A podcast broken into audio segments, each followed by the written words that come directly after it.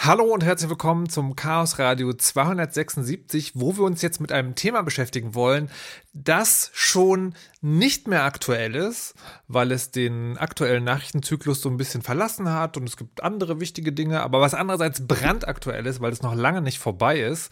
Wovon ich rede, ist die sogenannte Chat-Kontrolle. Und selbst wenn ihr davon noch nichts gehört habt, habt ihr wahrscheinlich das Wort schon mal gehört, weil es tatsächlich für ein paar Tage, Wochen äh, sehr gut durch die Medien flog und jetzt immer noch so ein bisschen immanent da ist, aber schon ein bisschen weniger.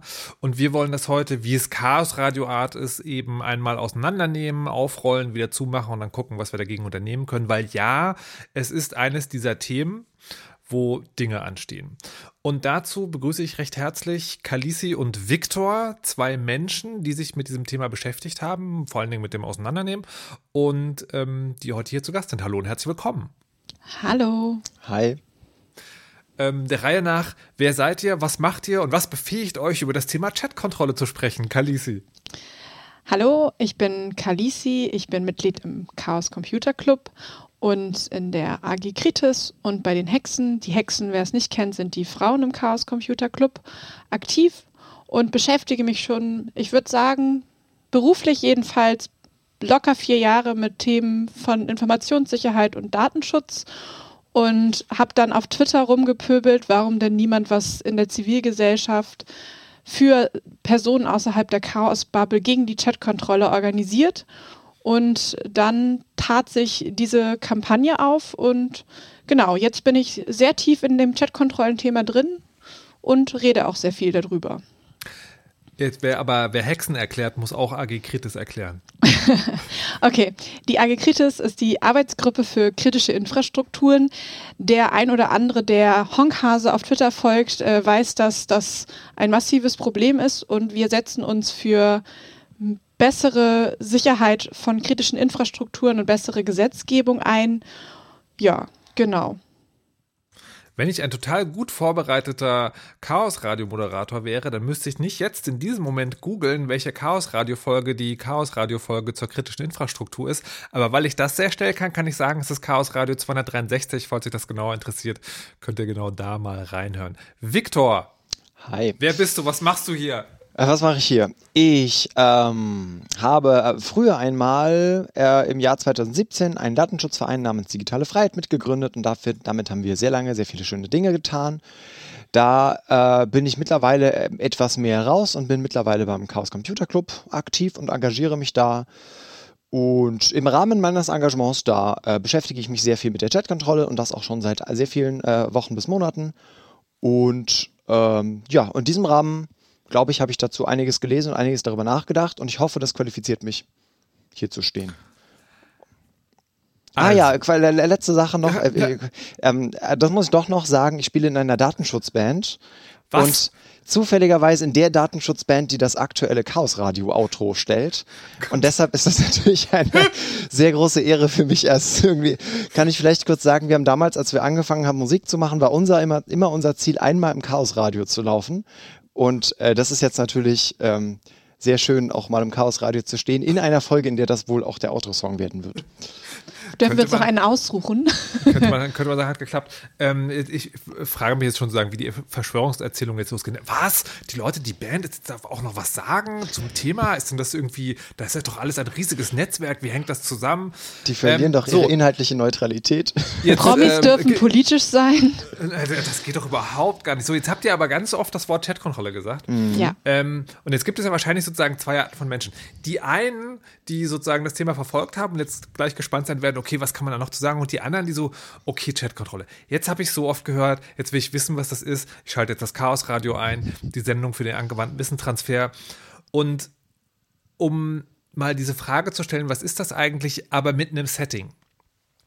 Also, ich war die, das letzte halbe Jahr auf einer Insel, habe nicht so richtig Ahnung von Technik, komme aber jetzt zurück und habe gesehen, Menschen regen sich über Chatkontrolle auf. Riesiges Thema, also nicht so, nicht so ganz weit oben, aber doch irgendwie immer wieder und so. Und was, was ist denn das? Was ist denn eine Chatkontrolle? Was, was wollen die, was passiert denn da? Wer will denn da was? Chatkontrolle. Entschuldigung? Guten Tag, dass du von der Insel wiedergekommen bist. Schön, dass du nicht verhungert bist.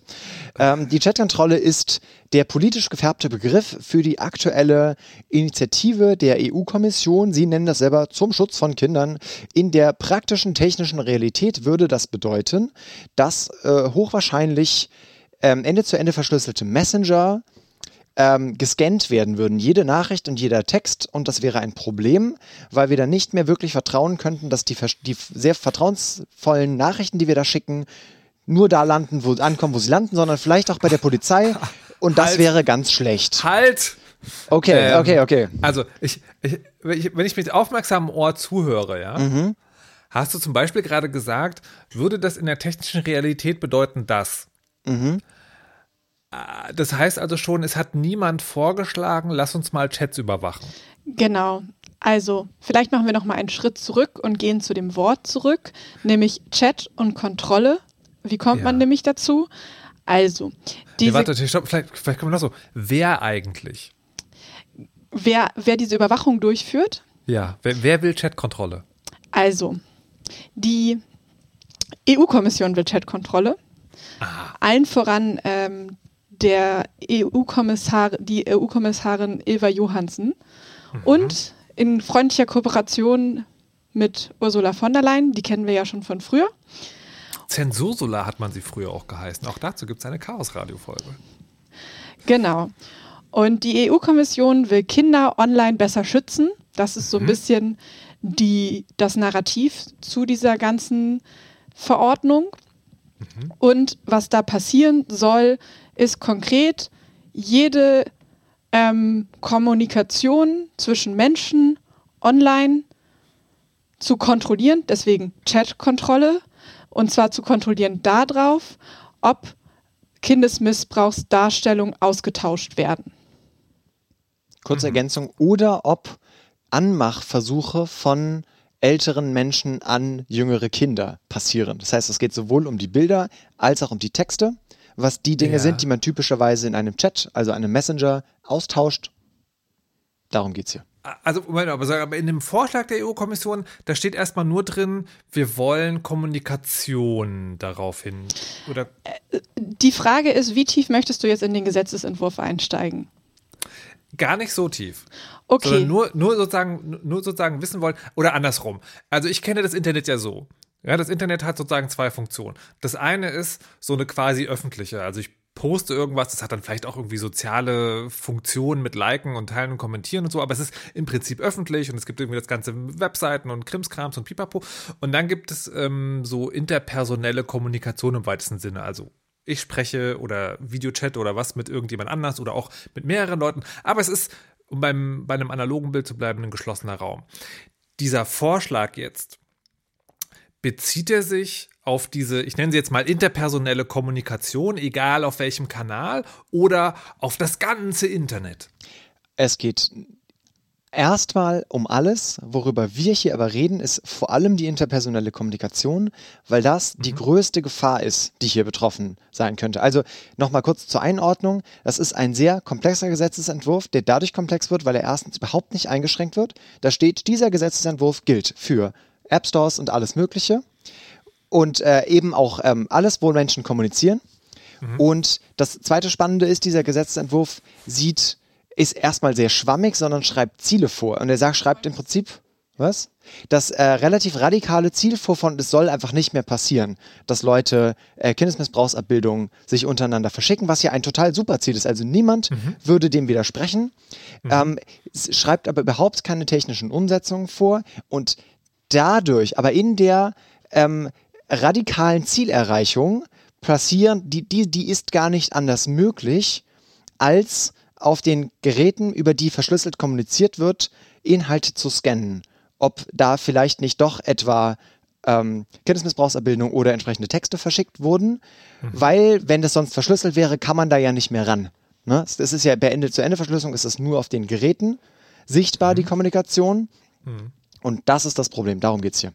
Also äh, kann man sich das so, so vorstellen. Also wenn, Menschen im Internet miteinander kommunizieren, dann redet Person A mit Person B. Ich glaube, Alice und Bob heißen in diesen Beispielen immer. Ähm, und der Kommunikationskanal ist verschlüsselt. Was das heißt, klären wir sozusagen heute nochmal ein bisschen genauer. Aber so, der ist verschlüsselt und das Gesetz geht quasi davon aus, wenn es da erstmal drin ist, dann kommt man auch nicht mehr ran. Und deswegen sollen Dinge überprüft werden, bevor es verschlüsselt wird? Oder ist das auch schon wieder Interpretation und steht eigentlich gar nicht in dem Gesetz drin? Genau das ist wieder Interpretation. Aha. Also es, dieses Gesetz ist technologieunabhängig. Das ist so ein alter Trick ja. von EU-Gesetzgebung. Das heißt, alles kann, nichts muss. Aber wenn man tiefer in das Gesetz einsteigt, was wir wahrscheinlich gleich noch machen werden, kommt man zu dem Ergebnis, dass genau das implizit gefordert ist. Also das Gesetz sagt, es soll verhindert werden, dass Abbildungen von Kindesmissbrauch oder Anbahnung von Missbrauchshandlungen passieren. Punkt. Mehr oder weniger. Ja. So. Und dass, so. dass diese, diese Strategie kennen wir schon von den Upload-Filtern. Da war nämlich yeah. ebenfalls nicht von Upload-Filtern die Rede. Es haben aber alle gesagt, ja witzig, wenn ihr ähm, sagt, dass die Plattformen dafür haften, dann wird es keine andere Möglichkeit geben als das. Also ich, ich, ich vermute sozusagen, wenn dein Song am Ende des, oder euer Song am Ende des Chaosradios läuft, weißt du auch die Chaosradio-Regeln. Ne? Wer Upload-Filter sagt, muss auch kurz erklären, was Uploadfilter oh sind. Oh Gott, okay. ähm, ähm, die, ähm, Uploadfilter ist eine, ein, ein weitere ähm, netzpolitische Schlacht, die im Jahre 2019 größtenteils passiert ist. Und da ging es um eine Urheberrechtsreform auf EU-Ebene. Und da haben vor allem unter ähm, der Wortführerschaft von vielen Verlags- und Medienhäusern wurde gefordert, dass, ähm, dass dass auch Platt, ich glaube, dass Plattformen dafür haftbar sind, wenn irgendwo urheberrechtsgeschütztes Material hochgeladen ist, auch wenn es in kleinen Teilen, auch wenn es in kleinen Snippets passiert. Und die technische Community hat dann gesagt, effektiv würde das bedeuten, dass sämtliches Material, was hochgeladen wird, durch sogenannte Upload-Filter durchgehen, die dann sagen, ja, darfst du hochladen oder nein, mhm. darfst du nicht hochladen. Und die Aufregung war dann, weil Leute Angst hatten, dass ähm, dann man sich nicht wehren kann, wenn der Algorithmus sagt, nö, dein Snippet will ich nicht, mhm. oder dass man sich nicht wehren kann, wenn bei dem Video, was man hochladen möchte, zufällig irgendwo im Hintergrund im Radio irgendein Song läuft, der urheberrechtlich geschützt ist und dass das zu drakonisch wird. Und äh, da gab es äh, riesige Debatten, Proteste, Petitionen. Und sicherlich und eine Chaos-Radio-Folge dazu. Und sicherlich eine Chaos-Radio-Folge dazu. Guckt in die Shownotes. Ich habe die Nummer jetzt sozusagen nicht parallel rausgegoogelt. Ähm, Genau, der, der wichtige Punkt, ne, und das, das ist die erste Gemeinsamkeit, ist ja genau das. In dem Vorschlag wird was gefordert und es wird so getan, als wäre das sozusagen, ne, also, und dann könnt ihr euch bitte eine Technologie aus, äh, ausdenken dazu. Und das ist eben, das kann man bei den Upload-Filtern schon sehen, das ist eben nicht möglich. Sondern ähm, wenn, wenn sich das Leute angucken, die von der Materie Ahnung haben, das was ja selten genug der Fall ist bei EU-Gesetzesvorschlägen, hat man manchmal den Eindruck, dann ist eben das die einzige mögliche Konsequenz. Um jetzt die Analogie nochmal zu ziehen, ähm, bei den Upload-Filtern war es ja so, das sollten die Plattformen machen. Ne, das war die Idee. Die Plattformen sollen, sollen irgendwie dafür sorgen. Und dann war die, die, technologische, die technologische Konsequenz wäre, die Plattformen würden zum Beispiel in ihren Apps eben sozusagen so eine vollautomatisierte Entscheidung treffen. An wen ist denn das jetzt bei, den, bei dem Vorschlag jetzt gedacht? Also wer soll denn da verantwortlich es sind wieder sein, dass das nicht die Plattform verantwortlich. Ich würde das einmal ganz kurz erläutern, damit es ein bisschen besser verständlich ist. Denn, was Victor mhm. auch schon gesagt hat, es ist sehr schwammig, es ist aber auch sehr wasserdicht, dieses Gesetz. Das heißt, was die Plattformen tun müssen, mhm. ist ein sogenanntes Risk Assessment zu machen. Das heißt, zu evaluieren, wie hoch das Risiko sein könnte, dass Kinderpornograf äh, Kinder, Kindesmissbrauchsdarstellungen über ihre Plattform verbreitet werden könnten. Und anhand von dieser Evalu Evaluation müssen sie Mitigation ergreifen, das heißt Dinge, die das verhindern würden. Und es gibt in jedem EU-Land dann Behörden, die grundsätzlich darüber entscheiden, ob diese Maßnahmen, die die Plattform ergriffen hat, angemessen sind. Die können aber auch noch Schärfsnamen anordnen und die Plattformen werden grundsätzlich haftbar dafür gemacht. Und das ist der entscheidende Punkt, weil sobald man sagt, das ist auch genau auch bei den Upload-Filtern, wurde gesagt, die Plattformen sind haftbar für Fehler.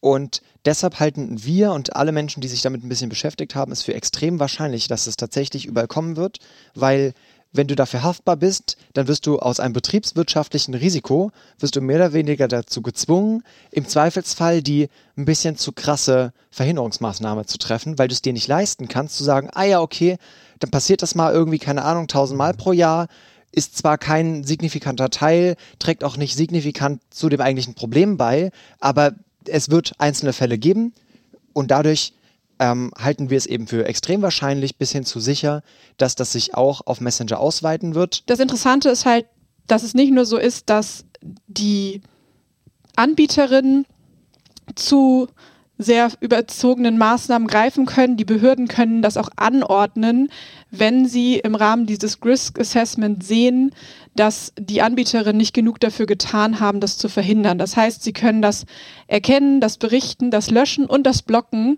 von solchen Inhalten per Anordnung juristisch gültig machen und könnten so auch Anbieterinnen dazu zwingen, zu scannen zum Beispiel. Jetzt, äh, jetzt kommen wir schon an die Stelle, wo man das Ding so ein bisschen auseinandernehmen muss. Ähm, und das eine ist, dass man die, äh, die Diskussion klar trennen muss, eben, dass es hier um interpersonelle Kommunikation geht. Ne? Es ist ja die Plattform, die sozialen Netzwerke, also um das andere, um das Gegenteil zu beschreiben, die sagen ja immer so, ja gut, was hier gepostet wird, das hat mit uns jetzt aber nichts wirklich zu tun. Und das ist natürlich ein bisschen schwierig, wenn wir irgendwie von einem Facebook oder einem Twitter reden, wo einfach politische Kommunikation und Beeinflussung passiert. Aber wenn wir über interpersonelle Kommunikation oder Telekommunikation, wie es in Deutschland heißt, reden, dann ist das halt ein anderer Schuh. Die soll tatsächlich plattformagnostisch, ist, glaube ich, das Wort sein. Also im Sinne von, da ist der Anbieter dafür zuständig, die Infrastruktur zu stellen, der hat aber mit den Inhalten tatsächlich nichts zu tun. Die Schnittstelle, wo man ganz gut sehen kann, wo, die, wo der Grad liegt, ist Telegram. Ne, da wird tatsächlich gestritten, Telegram, wenn man da irgendwie miteinander redet, dann ist das eigentlich Telekommunikation. Aber wenn ein veganer Koch irgendwie 30.000 Follower hat und da Dings, dann ist das vielleicht doch schon irgendwie was anderes. Dann ist das vielleicht ein Telemedienanbieter. So, und das ist halt eben das Besondere bei der Chatkontrolle. Ne? Wir reden hier darüber, dass auf einmal es so sein soll, dass also die Anbieter eines Dienstes dafür zuständig sind, doch irgendwie, ne, also wenn ich euch richtig verstanden habe, dass diese, dieser Vorschlag ist erstmal total technikneutral. Also irgendwie müssen die Anbieter halt sicherstellen, dass wir da nichts machen, was dagegen verstößt. Ich möchte an der Stelle schon mal eine kleine Seitenkurve nehmen, und zwar die Anbieter. Wenn man jetzt ein Telegram hat oder einen Gmail oder einen Signal, dann ist der Anbieter relativ klar zu benennen. Aber jetzt gibt es ja auch diese ganzen verrückten Computerleute, die irgendwie dezentrale Dienste machen und so. Hat man sich, gibt es da schon Gedanken drüber, wer Anbieter ist? Ist jeder, der sich einen eigenen Matrix-Server, das ist auch ein Messenger, der aber sozusagen, äh, den man auch selber betreiben kann, ähm, installiert, muss dann auch sowas machen? Da steigt das natürlich eine schöne Steilvorlage zu den äh, x-tausend Gründen, warum das alles eine ziemlich schlechte Idee ist. Es ist tatsächlich aber relativ weit hinten. Also ich kann dann gleich auch nochmal raus sagen, äh, sagen, was äh, das eigentliche Problem ist, aber auch technisch muss man sagen, die haben sich vermutlich einfach keine Gedanken gemacht. Weil, also uns sind schon ganz am Anfang, Toll. bevor das Gesetz auch rausgekommen ist, haben wir überlegt, ey, was ist das eigentlich dann mit? Also verschiedenste verschlüsselte Systeme, wie wollen die das da durchsetzen? Man hätte absolut mhm. erwartet, dass es sowas wie Ausnahmen für sehr kleine Plattformen gibt, Ausnahmen für privat betriebene Sachen, dass sich Leute Regeln überlegt haben für dezentrale Kommunikation.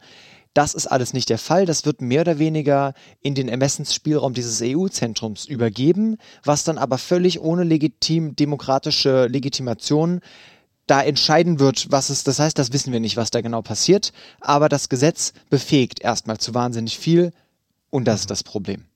Aber jetzt finde ich eigentlich fast schwierig, dass wir ein sehr unwichtiges Problem an dem Gesetz genannt haben, ohne die allerwichtigsten Probleme zu nennen. Deshalb würde ich jetzt noch, kurz nochmal hinterher schießen, äh, was eigentlich die wichtigen Probleme sind. Und zwar, es bringt überhaupt nichts, weil das nicht der Ort ist, an dem Kindesmissbrauchsabbildungen geteilt werden. Also wir wissen jetzt schon, wir müssen nicht mal sagen, die Leute werden das umgehen, sondern die Umgehungstechnik ist jetzt schon in ein, Einsatz. Weil jetzt schon. Warte, warte, warte, ja? stopp wenn du sagst Umgehungstechnik, dann klingt ja. das ja so, als wären die Leute da und würden woanders hingehen. Genau. Wenn ich es richtig verstanden habe, sind doch sozusagen Messenger gar nicht der Ort, wo sowas passiert. Ich meinte mehr die Technik, mit der man es umgehen würde, wenn man da Ja. wäre. Genau. Ja. Was tatsächlich gerade mehr passiert oder was man weiß wenigstens, ist, dass ähm, aktuell werden diese, werden die Links zu solchen Inhalten werden in Darknet-Foren geteilt und dann wird einfach ein, ähm, wird ein Bild genommen, das wird selber verschlüsselt und dann kann man das irgendwo hochladen, einfach auf Google Cloud-Dings hochladen, weil da kann dann auch kein Scanner mehr was dagegen tun, wenn es äh, von, von, von vornherein schon verschlüsselt ist und das Passwort teilt man dann einfach in diesem Darknet-Forum aus. Das ist das große Problem. So werden das Leute tun, so tun das auch Leute schon und da sind Scanner völlig irrelevant, da werden Messenger überhaupt nicht benutzt und deshalb es schießt einfach völlig am Problem vorbei und wird nichts verbessern. Warte mal, stopp. Erster Punkt. Was ist das Darknet?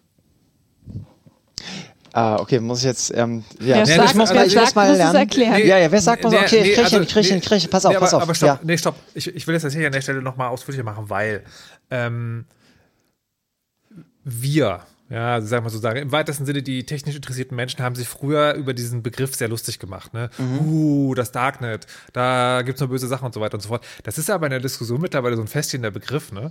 Also ich finde auch zu Recht, aber trotzdem ist es, glaube ich, das nochmal eine Stelle, wo man sagen muss, wenn man das sagt, was meint man denn damit, mit das Darknet? Wenn ich mich jetzt an einer Definition wage, würde ich mal sagen, das meint die Summe aller Internetseiten, die ausschließlich über ein sogenanntes, über das Tor-Netzwerk erreichbar sind. Und das Tor-Netzwerk kennt man, weil Menschen vielleicht den Tor-Browser kennen, was ein Programm ist, das man sich runterladen kann und dann sehr anonym im Internet surfen kann. Und damit kommt man dann unter anderem auch auf diese Tor-Webseiten, die ähm, nur aus dem, die sind dann teilweise nur aus dem Tor-Netzwerk erreichbar und eben in recht anonym, weil es da ein gewisses Protokoll gibt, mit dem man anonym bleibt. Aber ich, ich will es mal umdrehen, ne? weil es, jetzt hast du es mit einer ganz bestimmten Technologie äh, verknüpft. Könnte man auch sagen, das Darknet ist der nicht, äh, nicht öffentlich zugängliche Teil des Internets im Sinne von, es gibt sozusagen online Dinge, die kannst du nur erreichen, wenn du genau weißt, wo es ist und wie es geht. Im Gegensatz zu der Rest des Internets, der immer sozusagen wenigstens schein- oder teilöffentlich ist. Ne? Also jede Webseite lässt sich googeln, jedes öffentlich geteilte Social-Media-Posting ist in irgendeinem Algorithmus drin und so weiter und so fort. Und es gibt aber eben auch Teile des Internets, die sind, und da ist Tor sozusagen eine Möglichkeit und wahrscheinlich auch die verbreitetste, die sind quasi wie so gated Communities. Da kommt man halt nur rein, wenn man weiß, wo es ist. Genau, also das kann man sich, finde ich, immer ganz gut daran klar machen, wie die URLs, die wir halt kennen, ähm, aussehen. Ähm, das sind halt im Darknet sind es halt meistens lange wilde Kombinationen von Zahlen und Buchstaben und man kann nicht einfach nur so www.meineplattform.de eingeben. Das würde halt nicht funktionieren. Deswegen muss man sehr genau wissen, wo die Dinge liegen, um das zu finden. Und das wird dann halt auch in keinem Listing von irgendeiner Suchmaschine auftauchen. Wo ich jetzt vielleicht aber nochmal ergänzen würde, dass es ja durchaus Linklisten und Strukturen für Online, also für, für Darknet-Webseiten gibt. Also man kann sich das schon so vorstellen, dass es zum einen eine, eine, auch eine ganze Internetlandschaft gibt im Darknet, die halt nur für Leute mit Tor-Browser im Tor-Netzwerk zur Verfügung gestellt werden.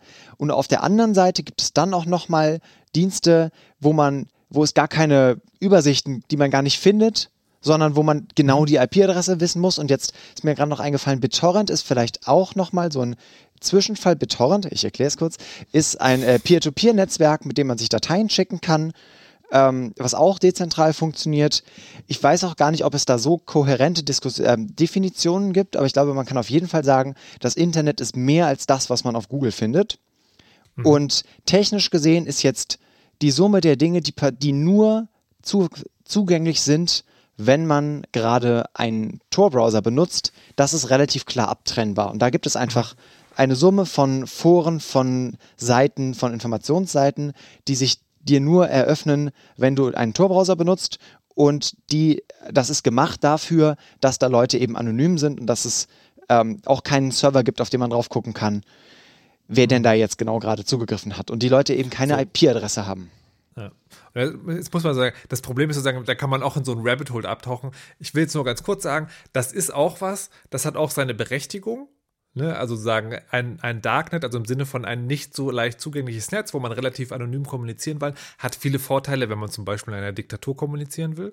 Also die Deutsche Welle äh, zum Beispiel äh, betreibt meines Wissens nach eine Webseite über Tor im Darknet sozusagen, einfach weil man die dann angucken kann, ohne dabei erwischt zu werden von der Beispiel Internetüberwachung. So, aber da passieren halt auch diese Dinge und deswegen, ich will jetzt wieder zurück zu unserem eigentlichen Thema kommen. Ähm, Menschen, die Kindesmissbrauchsmisshandlungen, Bilder davon teilen, äh, tun das eben auch über eine Technologie, die Verschlüsselung, Anonymität etc. etc. erlaubt. Und da sind dann sozusagen, wenn überhaupt, Messenger nur ganz am Ende der Kette. Aber wenn überhaupt, ihr habt gesagt, das spielt eigentlich gar keine Rolle. Gibt es dazu irgendwie Studien, Erkenntnisse, irgendwas? Also es gibt Ermittlungserfolge, die kann man halt mhm. anführen. Mhm. Also der bekannteste, da gibt es auch ähm, diverse Dokumentationen drüber ist dieser Boys Town-Fall, wo sie so ein ganzes Netzwerk hochgenommen haben. Mhm. Und der hat es halt sehr deutlich gezeigt. Also diese Links und Passwörter werden halt im Darknet ausgetauscht grundsätzlich, weil das dann halt nicht nachverfolgbar ist und es ist auch sehr, sehr schwer, in diese Gruppen aufgenommen zu werden. Also da muss man sehr viel Zeit drauf verwenden, sich da sozusagen einzuschleichen. Und dann sind die Links und die Passwörter sozusagen im anderen Teil des Internet, das nennt man Clear Web, also in einem, an, bei einem Hoster deiner Wahl, was auch immer es ist, wo man dann diese Daten verschlüsselt runterladen kann und sie dann halt mit dem Passwort entschlüsseln kann mhm. und sich anschauen kann.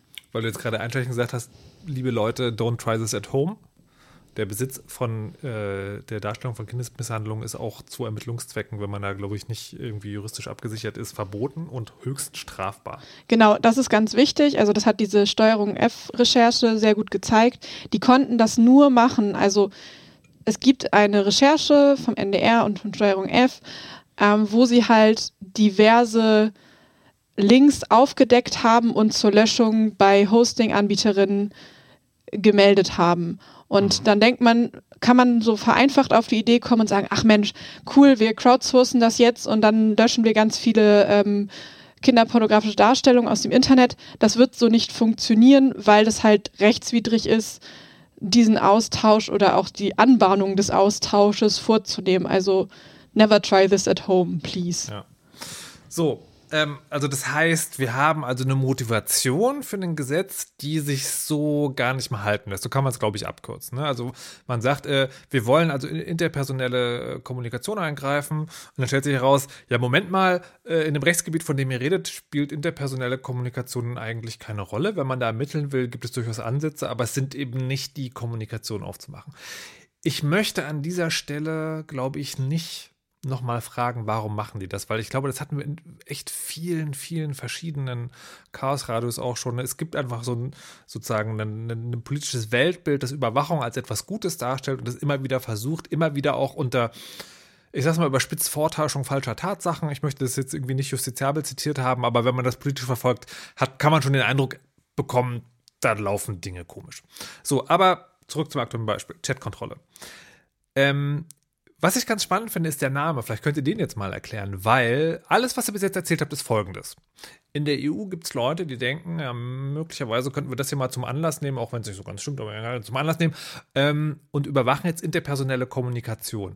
Interpersonelle Kommunikation im Internet ist ja sehr viel mehr als Messaging, also Chats. Warum heißt das denn Chatkontrolle? Genau, also das ist ein ein Begriff, den äh, Patrick Breyer von der Piratenpartei im letzten Jahr geprägt hat. Also dieses Gesetz steht schon relativ lange an, also es ist eine Verordnung. Und was man wissen muss dazu ist, es gibt schon eine Verordnung, die jetzt bald ausläuft, in der es den Anbieterinnen erlaubt wird, unverschlüsselte Kommunikation auf solche Inhalte zu scannen. Mhm. Und es sind halt primär oder das Neue daran ist, dass jetzt auch Ende zu Ende Verschlüsselung betroffen ist und gescannt werden soll und dadurch kommt halt diese Prägung Chatkontrolle zustande. Dieser Entwurf an sich ist aber noch sehr, sehr, sehr viel mehr als Chatkontrolle, aber für, wie soll ich sagen, für das breite Framing mhm. ist aus unserer Sicht die Chatkontrolle und dieser Angriff auf End zu Endeverschlüsselung das Schlimmste, was mit dieser Verordnung droht. Und deswegen wird das halt auch überall als Chatkontrolle geframed. Man muss aber dazu sagen, das ist nur in Deutschland so. Also dieser Begriff okay. ist extrem von Patrick Breyers Narrativ geprägt, weil der da halt ja. schon über ein Jahr drüber spricht und eine Website hat und hat alles erklärt.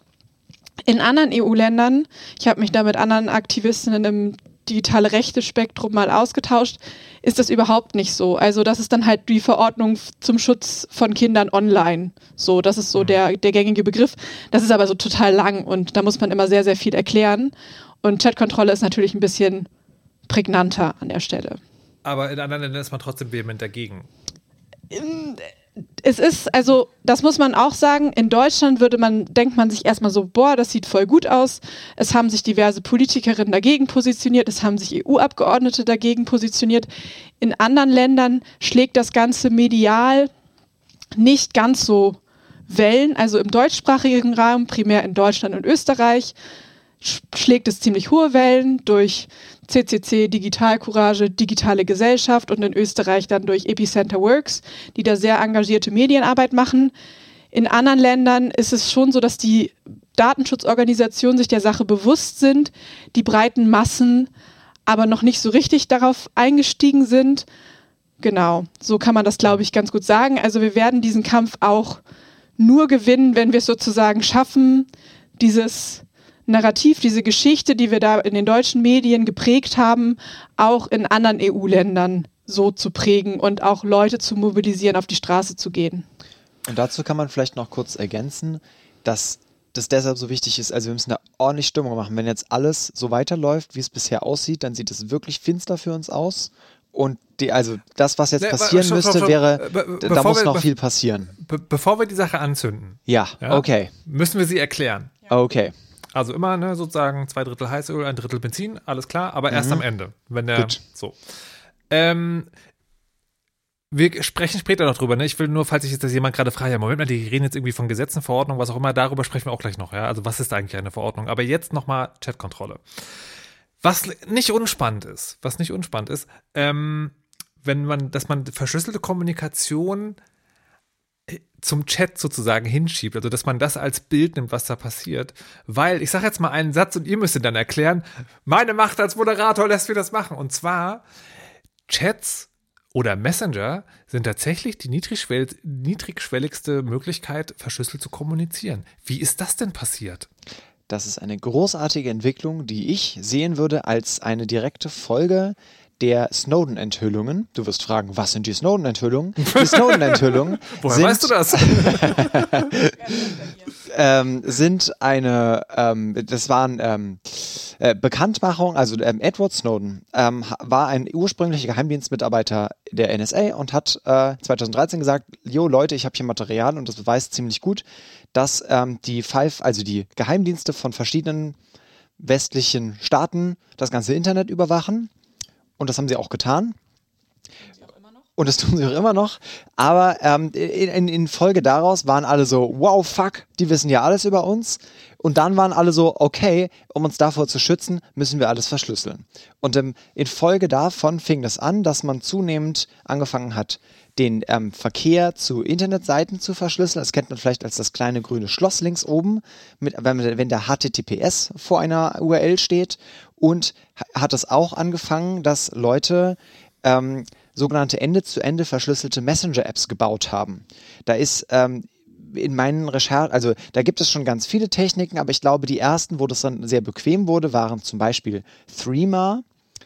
Und ähm, was auch sehr viele kennen werden, ist die äh, Messenger-App Signal. Äh, Threema wurde 2012 das erste Mal vorgestellt, Signal 2014, also alle so um diese ähm, Range. Ich, ich, ja? ich, will mal, ich will mal kurz, ich will mal, will mal noch mal kurz anhalten, weil, weil vielleicht, also wir haben Verschlüsselung auch schon aufgesprochen an, an, an der Stelle, um das nochmal als Bild ganz klar zu machen. Weil ich finde es immer wieder, wenn man drüber nachdenkt, total spannend. Ne?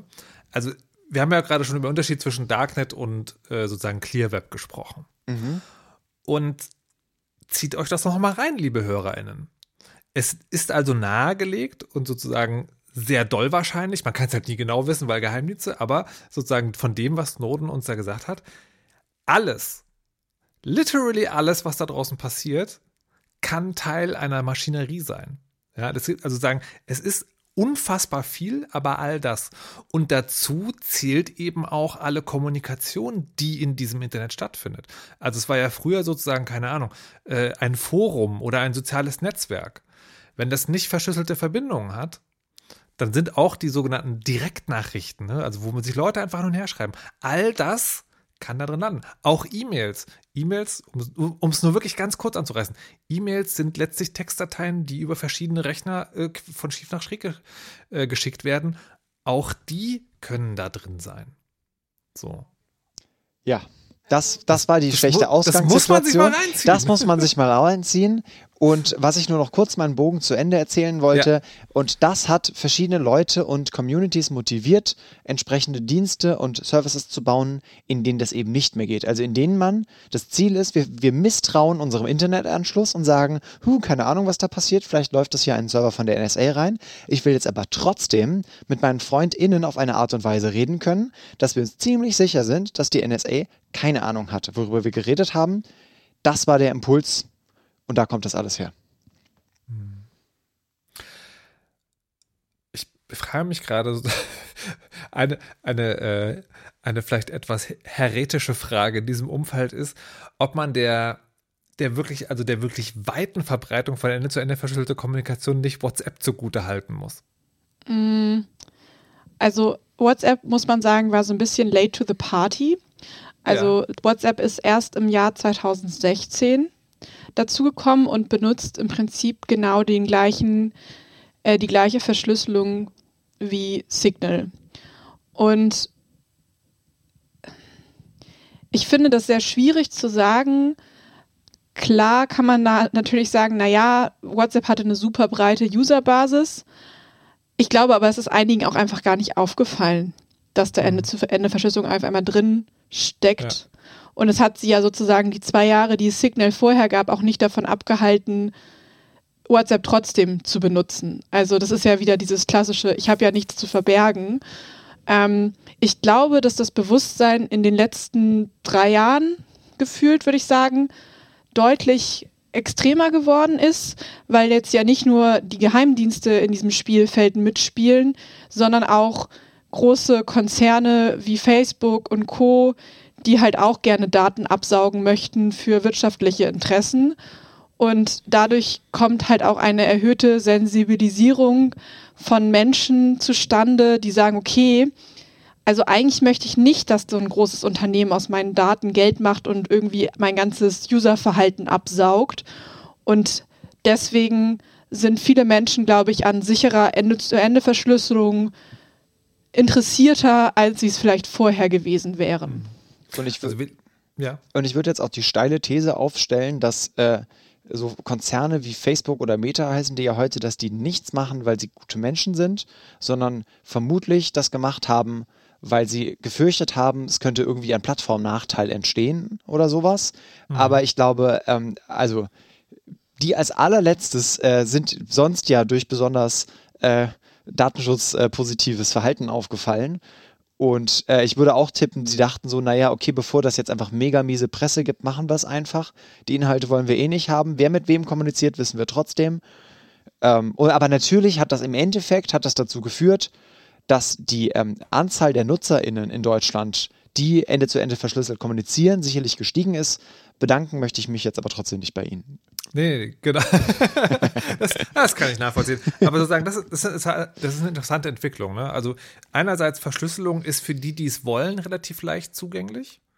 Und andererseits sozusagen ein Großteil der Userbase. Ich habe jetzt die aktuellen WhatsApp-Zahlen nicht dabei, aber das ist ja wirklich ähm, jenseits von Gut und Böse 80 Prozent oder sowas. Also das ist einfach sehr weit verbreitet. Das, das passiert Leuten. Also Leute kommunizieren verschlüsselt, ohne es zu wissen, sozusagen. Das kann tatsächlich äh, auch passieren. Das heißt, wir leben in einer Welt, wo eine Verschlüsselung möglich ist. Jetzt müssen wir, glaube ich, noch einmal ganz kurz sagen, in eurem Feldzug habt ihr es geschafft zu erklären, was Verschlüsselung überhaupt ist. Also dieses Ende-zu-Ende-Verschlüsselung. Das haben wir schon oft gemacht, aber ich will es immer wieder versuchen. Kann man das kurz erklären? Ich denke schon. Also ich kann ja mal anfangen und Viktor macht weiter. Go ahead. Also, ich finde irgendwie immer, ja. Ähm, also ich möchte Viktor jetzt eine Nachricht schicken und ich möchte, dass Markus davon nichts mitbekommt. So. Jetzt hast du vorhin schon gesagt, so dass E-Mails versenden so ein bisschen ist wie Podca Postkarten durchs Internet zu schicken. Da kann jeder mitlesen. Und das heißt, Victor und ich brauchen jetzt eine Möglichkeit, unsere Nachricht sozusagen so zu manipulieren, dass außer ihm und mir niemand anders weiß, was inhaltlich da drin steht. So. Dann müssen wir nämlich nicht dem Übertragungsmedium, also in diesem Fall dem Internet, vertrauen, sondern können einfach da alles reinschreiben, was wir wollen, das verschlüsseln, also das so manipulieren, dass niemand anders weiß, was da drin steht und dann miteinander austauschen. Ganz grundsätzlich. Jetzt kann man da technisch noch ein bisschen tiefer einsteigen.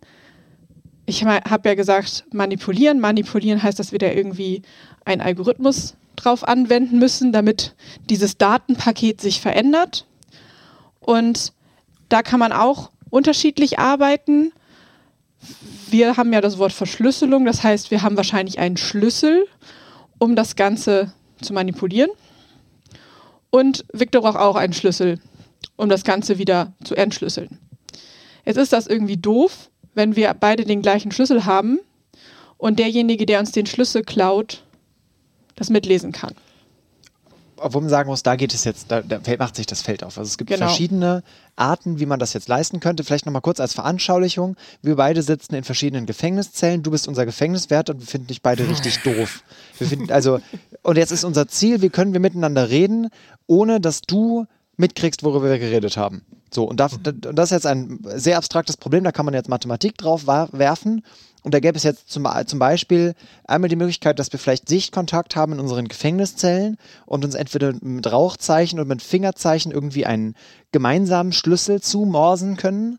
Und ähm, dann gibt es, wie gesagt, das sind alles Mathe-Spielereien, beliebig komplizierte Verschlüsselungsalgorithmen. Wie wir es dann schaffen können, wenn wir beide vorher einen gemeinsamen Schlüssel ausgemacht haben, diese Nachricht so zu verschlüsseln, dass du, selbst wenn du ganz schön viel Zeit hast, nicht drauf kommst, was da eigentlich drin stand. Weil wenn wir jetzt irgendwie anfangen zu sagen, unser Schlüssel ist drei, was bedeutet, dass wir jeden Buchstaben im Alphabet drei weiterzählen, dann brauchst du halt vielleicht eine halbe Stunde mit einem Stift und einem Papier, aber dann hast du es rausgekriegt. Und die richtig coolen, aktuellen Verschlüsselungsalgorithmen, die sind mehr so, wenn der Schlüssel ausreichend lang ist, dass du so Millionen bis Milliarden Jahre bräuchtest, um es rauszukriegen. Selbst wenn du mega den krassen Computer hast, und das ist dann ziemlich cool, weil so viel Zeit wirst du nicht haben. Und wenn ja, dann ist die Welt eh schon kaputt, also die Erde. Und Aber ich weiß, was ihr gesagt habt. ähm, genau. Und das ist so ein bisschen das Ziel. Und jetzt ist aber viel von Verschlüsselung scheitert immer an der Schlüsselverteilung. Also wir hatten jetzt, in unserem Fall hatten wir den sehr bequemen Fall, dass wir zwei Gefängniszellen mit Sichtkontakt hatten. Da konnten wir dann über Rauchzeichen oder Spiegelgemause, konnten wir uns auf einen Schlüssel einigen. Angenommen, wir sitzen jetzt auf äh, verschiedenen Kontinenten oder Inseln, dann geht das natürlich nicht mehr. Und das ist ein Problem, weil wenn wir nur dich als unseren verhassten, unvertrauenswürdigen Kanal haben, dann können wir uns ja nicht ohne weiteres so schon auf einen gemeinsamen Schlüssel einigen. Da gibt es dann natürlich trotzdem wieder technische Spielereien, wie das äh, dann doch geht. Aber äh, selbst wenn wir das jetzt könnten, wäre dann natürlich für mich auch wieder ein großes Problem. Wie kriege ich denn jetzt überhaupt raus, dass Kalisi tatsächlich Kalisi ist und nicht du Kalisi bist? Und du sagst, ja komm, wir, wir einigen uns jetzt auf einen gemeinsamen Schlüssel. Also wir merken, es ist alles ein bisschen kompliziert. Ähm, es gibt aber verschiedene Ansätze und zum Beispiel die E-Mail-Verschlüsselung klärt das, löst das dann so, dass man sagt, es gibt irgendwo ein zentrales Register von Schlüsseln und dann wird ein besonders cooler Kniff der Verschlüsselung, und zwar die asymmetrische Verschlüsselung benutzt. Und da haben wir nicht mehr den gleichen Schlüssel, sondern gibt es zwei Schlüssel und ich kann Kalisi eine Nachricht schicken und ich muss nur sowas wie ihre Visitenkarte gehabt haben. Sie hat ihren privaten kleinen Schließfachschlüssel und mit ihrem Schließfachschlüssel kann sie Material entschlüsseln, was ich ihr geschickt habe, während ich es mit ihrer, nennen wir es mal, Visitenkarte geschickt habe. Und dann ist das alles ganz schick. Ich weiß nicht, in welchen Umfängen du jetzt ähm, noch Verschlüsselungsexzesse haben naja, wolltest. Ich, Nee, ich, ich, glaube halt tatsächlich, dieses, diese asymmetrische Verschlüsselung, ich glaube, das ist immer der Knackpunkt, um es Menschen zu erklären, die, die keine Vorstellung davon haben. Und da, da bin ich bis jetzt noch jedes Mal dran gescheitert, weil man muss immer Vergleiche nehmen, die hinken. Ne? Also sowas wie, es gibt eine Kiste und für die gibt es zwei Schlüssel. Und wenn man sie mit dem einen zuschließt, kann man sie nur mit dem anderen aufschließen und umgedreht. So, dann muss man irgendwie, muss man aber sozusagen wissen, welcher Schlüssel das jetzt war und so weiter und so. Das ist als, als Bild immer schwierig, aber wir können es äh, vielleicht dabei belassen. Was ich ganz spannend finde, ist folgendes. Ähm, es gibt eben dieses, dieses Konzept der asymmetrischen Verschlüsselung. Und das gibt es schon sehr lange. Und das gibt es auch in, sagen wir mal, beliebige Werte von benutzbar, benutzbar für Mailprogramme. Trotzdem hat sich das nicht durchgesetzt. Und jetzt haben wir aber gerade ja festgestellt, ja, Moment mal, es gibt irgendwie Messenger, Millionen von Menschen nutzen die und da, da funktioniert es einfach. Was ist denn der Unterschied? Also, ich glaube, der Unterschied ist, dass den Userinnen da sehr viel abgenommen wird. Also, warum Leute vielleicht keine E-Mail-Verschlüsselung verwenden, hat mehrere Faktoren weil ich muss mir dann erstmal meine Schlüssel generieren, ich muss wissen, wie ich den Schlüssel auf diesen Key-Server bekomme und ich muss dann wissen, wie ich den, welchen Schlüssel ich meinem Kommunikationspartner schicken muss. Ich darf meinen privaten Schlüssel nicht verlieren. Das Problem kennen irgendwie alle, so Privatschlüssel verlieren, das äh, passiert auch den besten Technikern ab und an. Ähm, so, es ist alles super kompliziert, es ist überhaupt nicht userfreundlich. Ähm, es ist jetzt inzwischen in vielen ähm, Mail-Programmen integriert und dann geht das auch ein bisschen einfacher. Aber ich glaube, das ist grundsätzlich das Ding. Wenn wir jetzt aber zum Beispiel Signal hernehmen, dann lade ich mir Signal runter, lege mir da einen Account an und dann funktioniert es. So, ich muss dafür nichts mehr machen und das Ganze ist dann ähm, Ende zu Ende verschlüsselt. Genau. Ähm, heißt das aber, dass die Verschlüsselung bei Messenger weniger sicher ist? Wenn es einfach so funktioniert?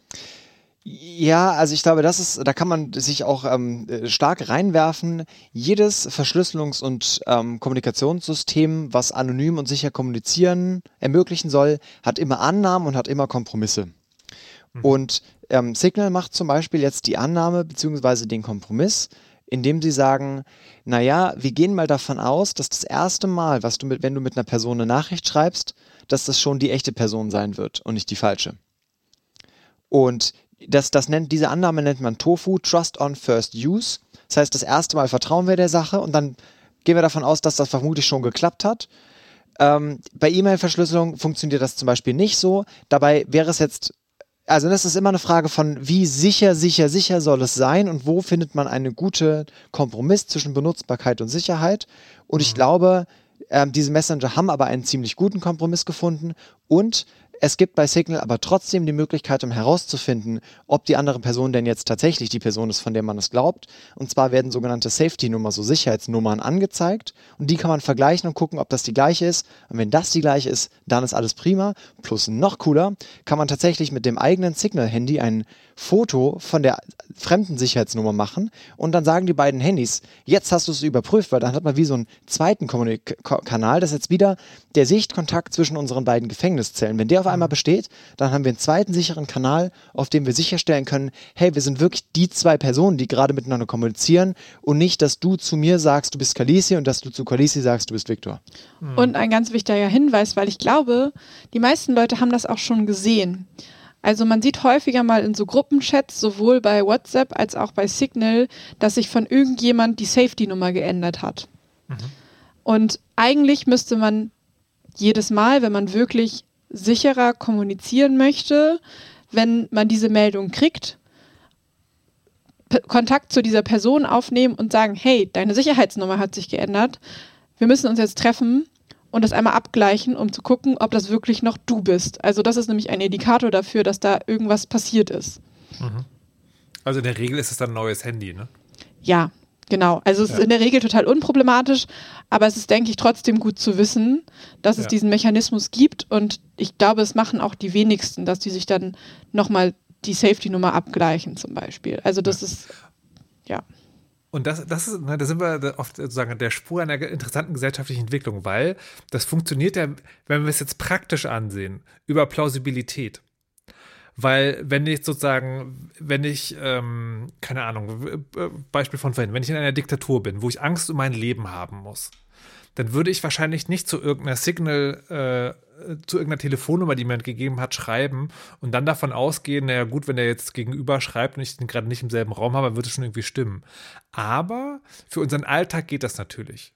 Ne? Also, wenn mir irgendwie keine Ahnung, Danimo aus dem Chaos-Radio-Team eine Nummer gibt und sagt, die ist von Victor und dann gebe ich dir mein Signal ein und dann äh, antwortet da jemand und wir unterhalten uns sozusagen wie Viktor und rufen uns an, vielleicht sozusagen, ähm, dann ist es halt relativ plausibel, dass jetzt wirklich ein verschlüsselter Kontakt zusammengekommen ist. Und an der Stelle ist sozusagen der Nachteil und der Unterschied zu E-Mail. Ne? Also die E-Mail-Verschlüsselung ist tatsächlich von der Usability so gestaltet, dass sie davon ausgeht, nee, wenn du es nicht sichergestellt hast, dann mache ich es dir auch eher schwer, dass ihr euch verschlüsselt kommuniziert.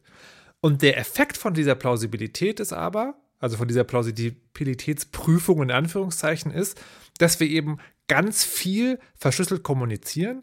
Das heißt, im 1 zu 1 Fall kann das immer noch irgendwie komisch sein. Ne? Also wie gesagt, wenn man sein Leben drauf verwetten muss, dass das funktioniert, würde man das nochmal komplizierter machen. Aber das heißt eben, unser Standardkommunikationsweg ist auf einmal verschlüsselt. Und das heißt, und da sind wir bei der Sache, bei der, mit der du vorhin angefangen hattest, Viktor, dann sind wir bei Snowden. Ne? Es ist eben nicht mehr so einfach, anlasslos einfach alle Kommunikationsdinge äh, mitzuschneiden. Du wolltest gerade was sagen, Victor? Äh, ich wollte nur kurz ergänzen, dass das vielleicht auch mehr einfach Designschwierigkeiten sind, dass das bei E-Mail nicht geht. Mhm. Theoretisch, wenn es einen gemeinsamen Server und ein gemeinsames Protokoll gäbe, könnten sich ja auch zwei E-Mail-Adressen sagen, ja, cool, Digi, du wirst vermutlich der sein, von dem du sagst, dass du bist, lass mal Schlüssel tauschen und lass mal hier einen verschlüsselten Kanal bauen. Das tun die Dinger halt nicht bei E-Mail, mhm. weil es nicht diese dezentralen Server gibt, die sich konkret über, um Verschlüsselung kümmern. Und faktisch gesehen, also wie das mit den Key-Servern gedacht ist, lädt man sich da auch irgendeinen Schlüssel runter. Und mhm. das Sicherheitskonzept ist dann ja eigentlich, dass dir jemand eine Visitenkarte gegeben haben muss, wo der Fingerprint draufsteht. Und das tut sowieso niemand. Und das hat einfach die, die Praxis gezeigt, dass das leider alles etwas kompliziert ist. Und genau, da, da nimmt dir Signal einige Schritte davon ab. Und wenn du tatsächlich die Sicherheitsnummern verglichen hast, dann bist du dir auch sicher, dass es die andere Person ist. Jetzt funktioniert ja, äh, könnte man jetzt sagen, das ist auch ein Erfolg, dass es gibt ja immer dieses by Design. Ne? Also man sagt irgendwie, Plattformen sollen mit Datenschutz by Design oder eben Kommunikationsmittel sollen mit Secure by Design sein. Ist das oder Privacy by Design, ist das sozusagen quasi ein Erfolg? Frage ich mich jetzt gerade, weil E-Mail ist ja sozusagen, es gab erst E-Mail und dann hat on top jemand eine Möglichkeit entwickelt, wie das verschlüsselt ist. Und Messenger wie ähm, Threema, Signal oder jetzt irgendwie auch das Matrix, äh, das Matrix-System sind ja entwickelt worden mit sozusagen von Grund auf mit der Grundannahme, wir wollen Ende zu Ende verschlüsselte Kommunikation möglich machen. Glaubt ihr, das ist ein Unterschied oder ist es eher so ein Glückstreffer? Ich glaube, das ist eher so ein Glückstreffer, weil bei WhatsApp haben sie es ja zum Beispiel auch nachrüsten können. Ne? Ja, aber das, das, ging ja, das ging aber nur, weil es ein zentralisiertes System ist, ne? Ja, das glaube, stimmt das, natürlich. Das Problem bei E-Mail ist ja sozusagen, das ist ja, es gibt ja nicht den einen E-Mail-Betreiber, sondern ganz viele verschiedene Server und deswegen konnte man es, und es gab schon ganz viel Software und WhatsApp hatte halt den Vorteil sozusagen, das wird auf einer zentralen, also es ist nicht ein Server, aber es wird auf einer zentralen Infrastruktur betrieben und es wird die, die Benutzungssoftware wird zentral auch ausgeliefert. Ja, das würde ich auch sagen. Das ist ein großer Unterschied. Es wird viel einfacher, wenn man selber der Server ist und wenn man alle Clients kontrolliert. Also wenn auch alle mhm. Clients gleich sind und es nicht so ein sehr offenes System ist, wo alle vielleicht auch ein bisschen was anderes machen. Und ja, deshalb würde ich sagen, wird es dir da sehr einfach gemacht. Und jetzt muss man bei Signal noch sagen, ähm, die sind ja, also Signal da ist das ja in den Kern. Das, das Signal-Protokoll heißt Signal-Protokoll, da ist das wirklich in den Kern eingebaut gewesen. Ne? Also bei WhatsApp wurde das nachgerüstet. Signal mhm. ist ja gestartet mit dem Ziel, einen Ende-zu-Ende verschlüsselten Messenger zu bauen. Kalisi, du wolltest gerade noch? Alles gut. Okay. Das heißt aber, das heißt, also wenn, wenn man jetzt sagt, irgendwie, was ist denn das beste Beispiel, müsste man eigentlich sagen, das ist Matrix, ne? weil das sozusagen eben nicht, weil, weil da ist wirklich nur, ist es das Protokoll, es ist dezentral möglich, aber gut. Andere Diskussion. Lass uns zurück zur Chat-Kontrolle kehren. Weil, die nächste, jetzt haben wir sozusagen ein bisschen erklärt, ne, also wir reden über diese EU-Verordnung, wir klären später noch, was eine Verordnung ist. Ähm, wir haben jetzt erklärt, also warum das irgendwie relevant ist oder wogegen sich das richtet. Und jetzt finde ich, der spannende Punkt ist, es gab ja in der Vergangenheit eigentlich, wenn sowas anstand, immer die Versuche, die Verschlüsselung aufzuweichen. Ne, also, zu, also eher sowas wie zu sagen, aha, ihr kommuniziert Ende zu Ende verschlüsselt, könnt ihr vielleicht auch einen Schlüssel bei uns hinterlegen? Ähm, oder so zentrale Anbieter zu sagen, ja, also wenn ihr euren Leuten das irgendwie ermöglicht, dann vielleicht könnt ihr ja so. Und das hat man ja, und das finde ich, vielleicht könnte man fast schon sagen, eine positive Nachricht, das hat man ja aufgegeben. Also Jein. wir kommen, nee, stopp, wir kommen gleich dazu sozusagen, wie das jetzt ein neuer anderer Angriff ist. Aber Ende-zu-Ende-Verschlüsselung wird doch erstmal nicht in Frage gestellt, oder? Also ich würde bei meinem Jein bleiben, okay. um ehrlich zu sein. Ähm, prinzipiell, was du sagst, ist richtig. Mhm. Ähm, es, also ich glaube, die Gesetzgeberinnen haben gemerkt, dass wenn sie immer, wenn sie mit diesem Sicherheit, äh, Verschlüsselung mit Backdoors, ähm, ich glaube, es ist Sicher Sicherheit durch und trotz Verschlüsselung ist ja so dieser famose Satz, den wir mal von der EU-Kommission gehört haben. Ähm, anfangen, dann wird es sozusagen sofort abgeschmettert mit Argumenten von Privatsphäre, Sicherheit und Angst vor mehr Überwachung. So. Und man kann sozusagen sagen, die Gesetzgeberinnen haben gelernt, dass sie damit nicht so gut Überwachungsmaßnahmen durchsetzen können. Mhm. Und deswegen schreiben sie sich sozusagen jetzt ganz groß auf die Plan. Wir können das trotzdem alles machen, ohne eure Ende zu Ende Verschlüsselung zu gefährden und haben dann diesen schönen Begriff von einer technologieneutralen Gesetzgebung in ihrem in ihrer Verordnung in diesem Fall und können dann sagen, ja, nee, nee, aber Ende-zu-Ende-Verschlüsselung greifen wir gar nicht an. Andersherum schreiben sie aber auch nicht rein, dass Ende-zu-Ende-Verschlüsselung explizit geschützt werden muss. Das sollte man an der Stelle immer im, Hinter im Hinterkopf behalten. Ähm, so, jetzt ist ja aber sozusagen die, und dann können wir jetzt vielleicht tatsächlich zur Umsetzung kommen. Jetzt ist ja aber das, also es steht ja nicht drin, wie es geplant ist, aber es gibt ja sozusagen die Expertinnen sagen ja, okay, wenn ihr das so umsetzen wollt, dann gibt es genau einen technischen Weg, wie man das machen kann, ohne die Ende-zu-Ende-Verschlüsselung aufzuweichen. Und vielleicht könnt ihr den jetzt mal skizzieren. Das, Was genau soll da passieren? Ja, also dazu nochmal ganz kurz etwas bisschen Grundlegendes, dazu komme ich gleich, aber ähm, okay. ich glaube, es ist nochmal gut drüber nachzudenken, dass es gibt wie so vier Szenarien. Angenommen, ich habe ein mathematisch solides Verschlüsselungsmodell. Ne, also es gibt eigentlich fünf Arten, wie man, fünf Grundarten, wie man an verschlüsselte Kommunikation rankommt. Pro, mhm. Grund eins, du hast also eine, im Sinne von nicht, wie man sie umsetzen kann, sondern wie ja, man sie genau, danke, kann. wie eine okay. Mhm. Sicherheitsbehörde mit Inhalte mitlesen kann. Grund eins, mhm, es gibt eine okay. mathematische Schwachstelle in der Kryptographie, in dieser Verschlüsselungstechnik und deshalb gibt es irgendeine Abkürzung, wie man es besonders schnell schafft, Schlüssel zu erraten und das Ding trotzdem entschlüsseln kann. Das wollen wir eigentlich nicht. Das, das, wenn man das vorschreiben würde, dann würde man eigentlich echte Verschlüsselung verbieten und da haben mittlerweile die irgendwie gelernt, okay, das ist jetzt irgendwie, das ist es nicht. Ähm, und das wäre auch extrem gefährlich, weil, wie gesagt, Schwachstellen gibt es nicht, Hintertüren gibt es nicht immer nur für die Guten, die gibt es auch für die Bösen. Und das würde einfach auch sämtliche Geheimdienstgeheimnisse und Unternehmensgeheimnisse und alle Geheimnisse, die wir als Gesellschaft haben, alle gefährden. Und dann gibt es vier, wenn wir das nicht wollen, dann gibt es vier weitere Arten und Weisen, wie wir an diese Kommunikation rankommen können. Das ist die erste Art, dass ich einen Trojaner auf dem Gerät installiere. Daher kommt die Staatstrojaner-Idee, weil die Leute gesagt haben, okay, shit, wir können jetzt ja gar nicht mehr im Internet überwachen, na, dann müssen wir ran an die Geräte. Und das war die Idee, die ja auch völlig hirnrissig ist von wir installieren einen Trojaner auf den Geräten, der damit trotzdem furchtbar rechtssicher und überhaupt nicht fälschbar äh, die Kommunikation mitschneidet. In der Praxis könnte der aber irgendwas am Gerät manipulieren, weil der halt tief dick in dem Handy sitzen muss. Ich will ja nicht sagen, dass es dazu ein Chaosradio gibt, aber möglicherweise gibt es dazu ein Chaosradio. Es, ich würde sogar wetten, verschiedene Und einen verdächtigen Folgen. Song. Ja. ja, ja, genau, alles. Und einen verdächtigen ähm, Song. Es gibt, ähm, die nächste Sache ist, Brute Force. Also, wenn man ausreichend viel Zeit hat und ausreichend viel Kapazität, dann kann man theoretisch, besteht bei jedem Verschlüsselungssystem theoretisch die Möglichkeit, alle möglichen Schlüssel durchzuraten und einfach zu warten, bis der richtige rauskommt. Wenn das Verschlüsselungssystem aber solide gebaut ist, dann dauert das Millionen bis Milliarden Jahre. Deshalb ist das dann oft sehr unpraktikabel, aber also diese theoretische Möglichkeit gibt es auch immer. Mhm. Und das Letzte, was immer geht, ist ähm, dass man sagt, okay, dass man die App auf dem Gerät, bevor die Verschlüsselung passiert, die zwingt, guck dir den Inhalt an. Und das ist das, was hier passiert. man nennt das Client-Side-Scanning, also Client sei geräteseitiges Überprüfen, Kontrollieren, Scannen von Inhalten. Und deshalb äh, kann man, also wir sind da irgendwann mal drauf gekommen, eigentlich ist das, ähm, wenn man so möchte, ein KI-basierter Massenstaatstrojaner, weil es das gleiche macht wie der Staatstrojaner, aber es kriegen nicht nur einzelne Leute, sondern es kriegen alle Leute und das Ding überlegt, äh, ähm, detektiert, KI-basiert, ob denn jetzt eine Nachricht ausgeleitet werden soll oder nicht. Ja. Der Reihe nach, bitte. Also. Was genau passiert da auf dem Gerät? genau, Client-Side-Scanning. Vielleicht erinnern sich einige von euch an die Debatte, die wir im letzten Jahr mit Apple hatten. Apple hat nämlich schon mal angefangen, sowas zu bauen. Und so der, der große Werbespruch war halt, dass sie dabei weiterhin die ähm, Privatsphäre ihrer Userinnen sicherstellen können.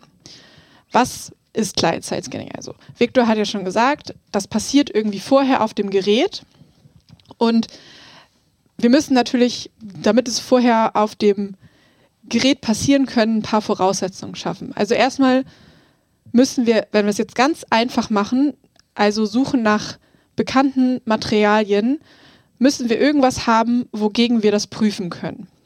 Das heißt, man hat eine Datenbank mit Bild-Hashes, also Hashes, die aus Bildern. Was ist ein Hash? not du hast, bad, nur darauf, not du, bad, hast, du hast nur darauf gewartet, dass ich jetzt auch mal dran bin. Also, ein Hash ist im Prinzip ein Algorithmus, der auf ein Bild angewandt wird und das wird dann halt, also wie eine Funktion, das heißt, es wird auf was angewandt und am Ende kommt was raus. Das hat auch immer die gleiche Länge, eine festgelegte Länge. Genau. Und dadurch hat man nicht das Problem. Ein Fingerabdruck könnte also man Hash, sagen. Hash, ja. Also, also, was, ich, was ich gerne über Hashes sage, ist, ähm, alle, alle digitalen Daten sind ja Zahlen letztlich. Und man kann auf digitale Daten Mathe raufwerfen und da kommt ein eindeutiger Wert drauf. Das heißt, jedes Mal, wenn man was reinwirft und da kommt hinten derselbe Wert raus, ist man, kann man relativ sicher sein, dass man vorne wieder dasselbe reingeworfen hat. Genau. Das ist eine viel bessere Erklärung als meine. Dankeschön, so. ich wollte jetzt gar nicht so, was heißt das also? Wir haben also diese Hash-Datenbank und wir müssten dann auf unserem Gerät, also wenn ich jetzt an Victor zum Beispiel ein Bild schicken möchte, würde dieses Bild auf meinem Gerät gehasht werden und es würde geschaut werden, ob in dieser Bilddatenbank dieser Hash schon liegt und wenn ja, würde das als verdächtiges Material äh, markiert werden und dann entsprechend ausgeleitet werden. Also an Ermittlungsbehörden weitergeleitet. Also wird automatisch dahin geschickt werden. Genau. Aber das hört sich doch erstmal gar nicht so schlecht an eigentlich. Ja, aber also es gibt mehrere Dinge, die man da bedenken muss. Erstmal würde das heißen, dass wirklich alles erstmal abgeglichen werden muss. So. Und wer die Macht über diese Datenbank hat, hat auch die Macht darüber, was weitergeleitet wird. Also weitergeleitet nicht an meinen Kommunikationspartner, sondern weitergeleitet an die entsprechende Behörde, die diese ganze Geschichte überwacht. So. Okay vielleicht könnte man noch also einsteigen und sagen, also erst, das Einzige, das Wichtigste ist ja eigentlich, das Ding ist völlig unwirksam, weil es völlig am Problem vorbei ist. Das zweite Ding ist, das ist gefährlich, weil es erstens nicht praktikabel ist, die wenigen Kindesmissbrauchsabbildungen überhaupt zu finden. Weil jetzt kann man sich überlegen, wie, wie tut man das? Entweder man sagt, wir suchen bekanntes Material, das, äh, dann, dann muss man irgendwo eine Liste haben von allen bekannten Kindesmissbrauchsabbildungen oder man sagt, wir machen das, wir bauen da eine zauberhafte KI, die dazu in der Lage ist, aber auch die wird Fehler machen. Aber wir wollten ja jetzt erstmal grundsätzlich nur bei Client-Side-Scanning bleiben, wenn ich Markus oh, richtig verstanden okay. hat und noch keinen Abstecher über alles machen. Deswegen sage ich, wir gehen jetzt von bekanntem Material aus, grundsätzlich, was ist Client-Side-Scanning mhm. und was ist das Problem. Mhm. So. Genau, das, das habe ich jetzt nicht verstanden, weil äh, wenn man von diesen Hashwerten ausgeht, ähm, die sind ja relativ genau. Das heißt, ähm, ich würde, äh, man würde sagen, also gut, das Gerät rechnet also diesen Wert auf. Das passiert auch nur bei mir auf dem Gerät. Äh, und erst wenn ich da wirklich exakt dasselbe Bild habe, wie in der Datenbank hinterlegt ist, dann, ähm, dann wird das ausgeleitet. So, jetzt gibt es jetzt gibt's zwei Möglichkeiten von Missbrauch, die ich mir da vorstellen kann. Die will ich jetzt erstmal abfragen. Das eine ist, ähm, es hat ja in der Vergangenheit auch so Einzelfälle gegeben. Ne? Also irgendwie Polizisten nutzen Datenbanken, um äh, Person XY zu stalken. Ist das was, was man auch hier sozusagen nimmt? Also irgendjemand äh, macht ein Hashwerk in die Daten, Hashwert in die Datenbank und sagt, hier schick mir mal, schick mir mal das, dieses sexy Bild von diesem Blumentopf und leitet das aus. Oder ist das eher hier kein Problem, das gesehen wird? Also wenn wir uns das Gesetz anschauen, ist es halt so, dass diese Behörde grundsätzlich an Europol angegliedert wird mhm. und Mehr weiß man noch nicht genau. Also die wird mhm. jetzt auch schon aufgebaut im Hintergrund, ähm, obwohl dieser, diese Verordnung noch gar nicht durch ist. Und ich glaube, das Miss, also ich persönlich würde grundsätzlich erstmal das Missbrauchspotenzial höher einschätzen, wenn es um politische Dinge geht. Also zum Beispiel, das beste Beispiel ist, glaube ich, ein Demo-Aufruf. Mhm. Wenn ich rausfinden will, wer alles auf eine Demo gehen wird oder wenn ich Bilder einfach aus dem europäischen Raum verschwinden lassen will, weil wenn das ausgeleitet wird, wird es halt entsprechend oder kann das auch entsprechend gesperrt werden. So. Mhm. Das heißt, das ist nämlich das höchste Missbrauchspotenzial. Ich kann halt einfach dafür sorgen, dass bestimmte Bilder einfach gar nicht mehr im europäischen Rechtsraum auftauchen würden und dadurch halt ganze Dinge unterbinden sozusagen. Ne? Was, mhm. ähm, äh, was jetzt natürlich schon so eine, das ist ein miss mögliches Missbrauchsszenario, würde ich sagen. Ne? Das steht so im Gesetzesentwurf nicht drin. Ähm, was ich vielleicht aber noch sagen würde, eigentlich geht es ja ums vertrauenswürdige Kommunikation. Also wenn ich Kalesi eine Nachricht schreibe, dann möchte ich wirklich sicher sein, dass ich vertrauen kann, dass die nur bei ihr landet, dass sie bei ihr landet und zwar nur bei ihr landet. Mhm. Und das Problem an Client-Side-Scanning ist jetzt, dass ich meinem Gerät nicht mehr vertrauen kann. Da ist wie so eine kleine Person auf meinem Gerät, was sich jede von meinen Chatnachrichten anguckt und jedes Bild und jeweils kurz sich so an den Bart fasst und überlegt, hm, ist das eigentlich gut oder nicht? Und wenn ich Pech habe, aus, aus äh, richtigen oder aus falschen Gründen, wird mein Gerät sich gegen mich entscheiden und illoyal werden und statt die Nachricht, die ich eigentlich Kalisi schicken wollte, tatsächlich an Kalisi zu schicken, einfach jemand anderem schicken. Das heißt, ich kann, mein Gerät hat wie eine Pets-Funktion eingebaut, von der ich nicht sicher sein kann, dass sie korrekt funktioniert und dass sie auf jeden Fall technisch in der Lage ist, Dinge, die wirklich nur für Kalisi gedacht waren, an irgendjemand anderes zu schicken. Und das ist ein massives Problem, weil ich nicht bei jeder Nachricht weiß, ich kann mir nicht mehr sicher sein. Das ist relativ wahrscheinlich, aber ich weiß nicht genau, wie gut diese, diese kleine Person, die da sitzt und sich am Bart krault, ähm, wie gut die diese Sachen entscheiden kann. Ich weiß nicht genau, wie gut die in der Lage ist, äh, wie wohlgesonnen die mir ist, ob ich mich gut verstehe oder nicht, ob die mir vielleicht auch, also ich habe keine Ahnung, muss man einfach sagen, und die kann auch einfach Fehler machen und das, wir können uns nicht mehr darauf verlassen, dass das tatsächlich passiert und das ist, das ist das Problem. Das heißt, ihr habt so ein ganz grundsätzliches Misstrauen gegenüber EU-Behörden? Höre ich das richtig raus? Mm, also ich glaube, es, also ja, ein grundsätzliches ähm, Misstrauen gegenüber ähm, EU-Behörden ist, glaube ich, durchaus angemessen. Also wenn man als Beispiel nimmt, dass Europol ja ungern illegal erhobene Daten löschen möchte, zum Beispiel, ähm, kann man da durchaus von einem Misstrauen ausgehen. Aber ich glaube, was uns an dieser Stelle viel wichtiger ist, der Punkt ist, dass wir vertrauenswürdige Kommunikation sicherstellen. Also, dass mein Gerät, ich vergleiche das immer wie mit einem Tagebuch, also ein Smartphone ist eigentlich das Persönlichste, was wir haben. Wir tippen da alle unsere eigenen Gedanken drin. Wir tippen da alle Gedanken, die wir mit der Familie oder Freundinnen und PartnerInnen teilen möchten, rein.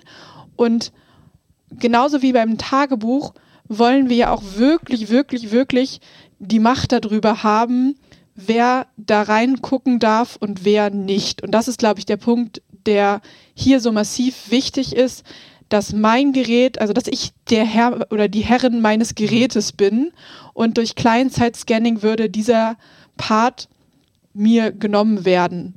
Und das ist für mich das größte und das schlimmste Störgefühl, was man eigentlich haben kann. Also Sicherheitsforscherinnen haben das, als diese ganze Apple-Debatte zu Client-Side-Scanning aufkam, als The Bugs in Our Pockets bezeichnet.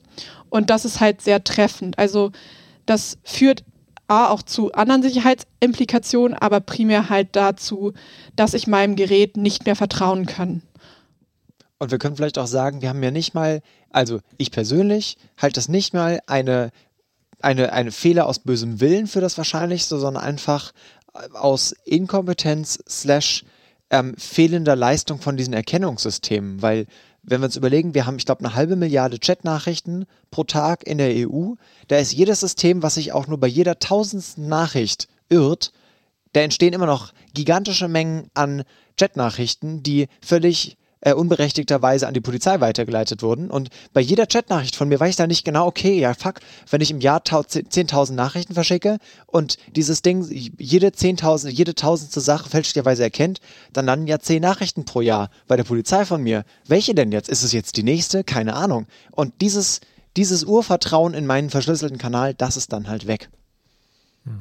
Ich frage mich gerade, ist euch in der Diskussion, wenn ihr, wenn ihr das sozusagen vortragt, auch schon das Argument begegnet, weil, also ich habe das in anderen Situationen manchmal gehört, deswegen frage ich euch das jetzt, dass Leute dann sagen, ja, na gut, das ist schon was anderes, aber die Leute geben ja in den sozialen Netzwerken eh so viel von sich preis, da macht das ja auch keinen Unterschied mehr.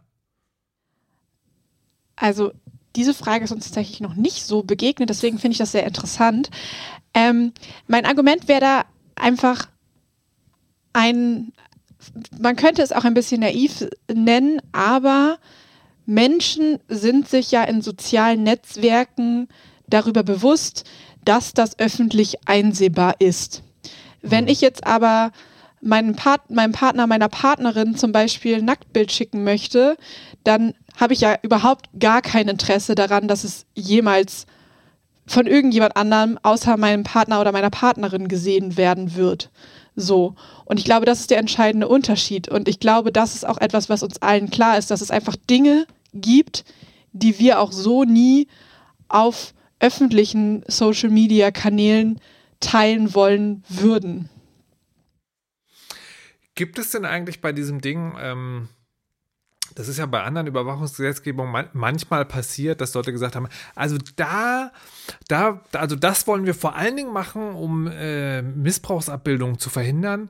Und dann kommt äh, irgendwie drei Tage, drei Monate, sechs Jahre später jemand sagt, ja, aber wir könnten es auch für Steuerfahndung benutzen oder bei Drogendelikten oder bei Urheberrechtsverletzungen. Ist das hier auch schon sozusagen, gibt es da auch schon Leute, die diese Idee haben? Ja, und das ist tatsächlich total interessant. Also wir sind jetzt noch nicht in so das Rechtliche so eingestiegen, mhm. aber das ist nicht nur die Ablösung für die bisherig bestehende Verordnung, sondern es ist auch eine Spezifizierung für den Digital Services Act. Also der Digital Services Act, der ist aus, ich glaube, aus, aus der Datenschutzbubble gesehen relativ glimpflich verlaufen und relativ gut für uns verlaufen, aber alles, was sie sozusagen im Digital Services Act nicht durchbekommen haben, finden wir jetzt in dieser Verordnung wieder. Und diese Verordnung ist halt sehr generell und schwammig formuliert und jetzt, ich sag mal, Kindesmissbrauchsstellung, äh, Darstellung durch äh, Terror zum Beispiel auszutauschen, ist nicht so wahnsinnig weit hergeholt. Also man muss sich immer der Sache bewusst sein, dass wenn man durch eine solche Verordnung ein derartiges Überwachungswerkzeug schafft, schafft es auch immer die Möglichkeit, es auf andere Bereiche auszuweiten, weil es ist da und ob ich jetzt nach äh, Kindesmissbrauchsdarstellung in Form von Bildhashes suche oder nach äh, Terrordarstellung, sage ich mal so in Anführungsstrichen, der Unterschied ist technologiebezogen gar nicht so riesig. Also das heißt, es gibt noch konkret keine, äh, von, keine Ansätze, von denen ihr gehört haben, aber ihr geht davon aus, das könnte dann sehr leicht, zu leicht passieren. Quasi. Ja, man muss auch immer sagen, wenn wir solche Werkzeuge bauen, dann baut Meta das ja. Und Meta gibt es nicht nur in Europa. Das heißt, es ist ja nicht nur so, dass dieses Werkzeug durch neue Gesetzgebung auf EU-Ebene missbraucht werden kann, sondern dass wenn wir in repressiven Staaten landen mit diesen entsprechenden Firmen, die sagen, hm, also für die EU, da habt ihr doch diese coole Client-Side-Scanning-Technologie gebaut. Wir haben hier so ein paar politische Gruppen, die uns ein bisschen nerven. Wir würden das jetzt gerne nutzen, um deren Kommunikation mal ein bisschen zu überwachen und zu stören. So. Der Sache sollte man sich halt auch bewusst sein, die man da im Hinterkopf behalten sollte. Ist das, ist das eigentlich sozusagen im Endeffekt dann so ein bisschen eine Diskussion, dass die Befürworter sagen, ja gut, äh, man kann das richtig bauen und dann funktioniert das auch. Und die KritikerInnen, die sagen so, nee, die, alleine die Idee macht das System quasi kaputt.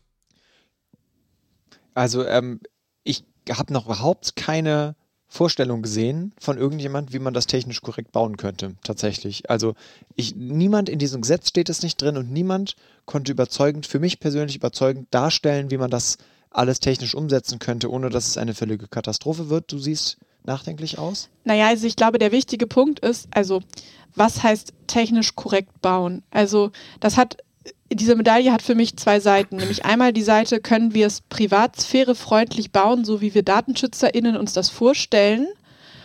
Und die andere Seite der Medaille ist aber, können wir es so bauen, dass es nicht für andere Zwecke missbraucht werden kann. Das sind für mich zwei Seiten der Medaille.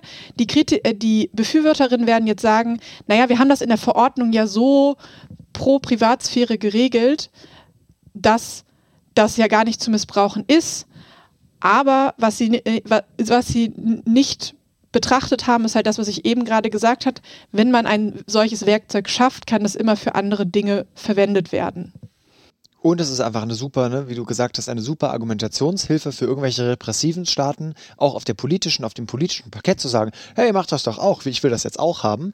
Und was ich noch äh, ergänzen wollte, ist, wenn man sich ähm, die äh, netzpolitische Geschichte der letzten sechs, sieben Jahre der EU anguckt, ich habe das mal ein bisschen zusammengefasst für heute, es ist die ganze Zeit, seit 2015, fordert da irgendjemand und hat irgendeine Sicherheitsbehörde die tolle Idee, dass ja Verschlüsselung schon auch ein Problem ist und dass es doch eigentlich direkten Zugriff für Sicherheitsbehörden auf eigentlich verschlüsselte Inhalte geben müsste, was wiederum nur eine der fünf von mir äh, vorhin vorgestellten Lösungsansätze braucht. Ne? Staatstrojaner, Client-Side-Scanning, ähm, diese Sachen. Und die ganze Zeit, ähm, da gibt es einen tollen Netzpolitik-Artikel dazu, den machen wir vielleicht auch in die Shownotes. Die ganze Zeit seitdem sagt irgendwie der britische Premierminister, wir wollen das verbieten, wenn wir nicht reingucken können. Sagt die EU, ach ja, wir hätten hier gerne eigentlich, wir wollen auch Zugang zu Staatssicherheitsbehörden. Ähm, äh, sagen die, die Five Eyes, also USA, Kanada, Australien, England, Australien sagen, äh, hier, das ist ja ein totales Problem, dass wir da nicht mehr reingucken können. Gibt es dieses Going Dark Narrativ von, ey, wir als Geheimdienst können gar nicht mehr arbeiten, wenn ihr jetzt hier alles verschlüsselt habt.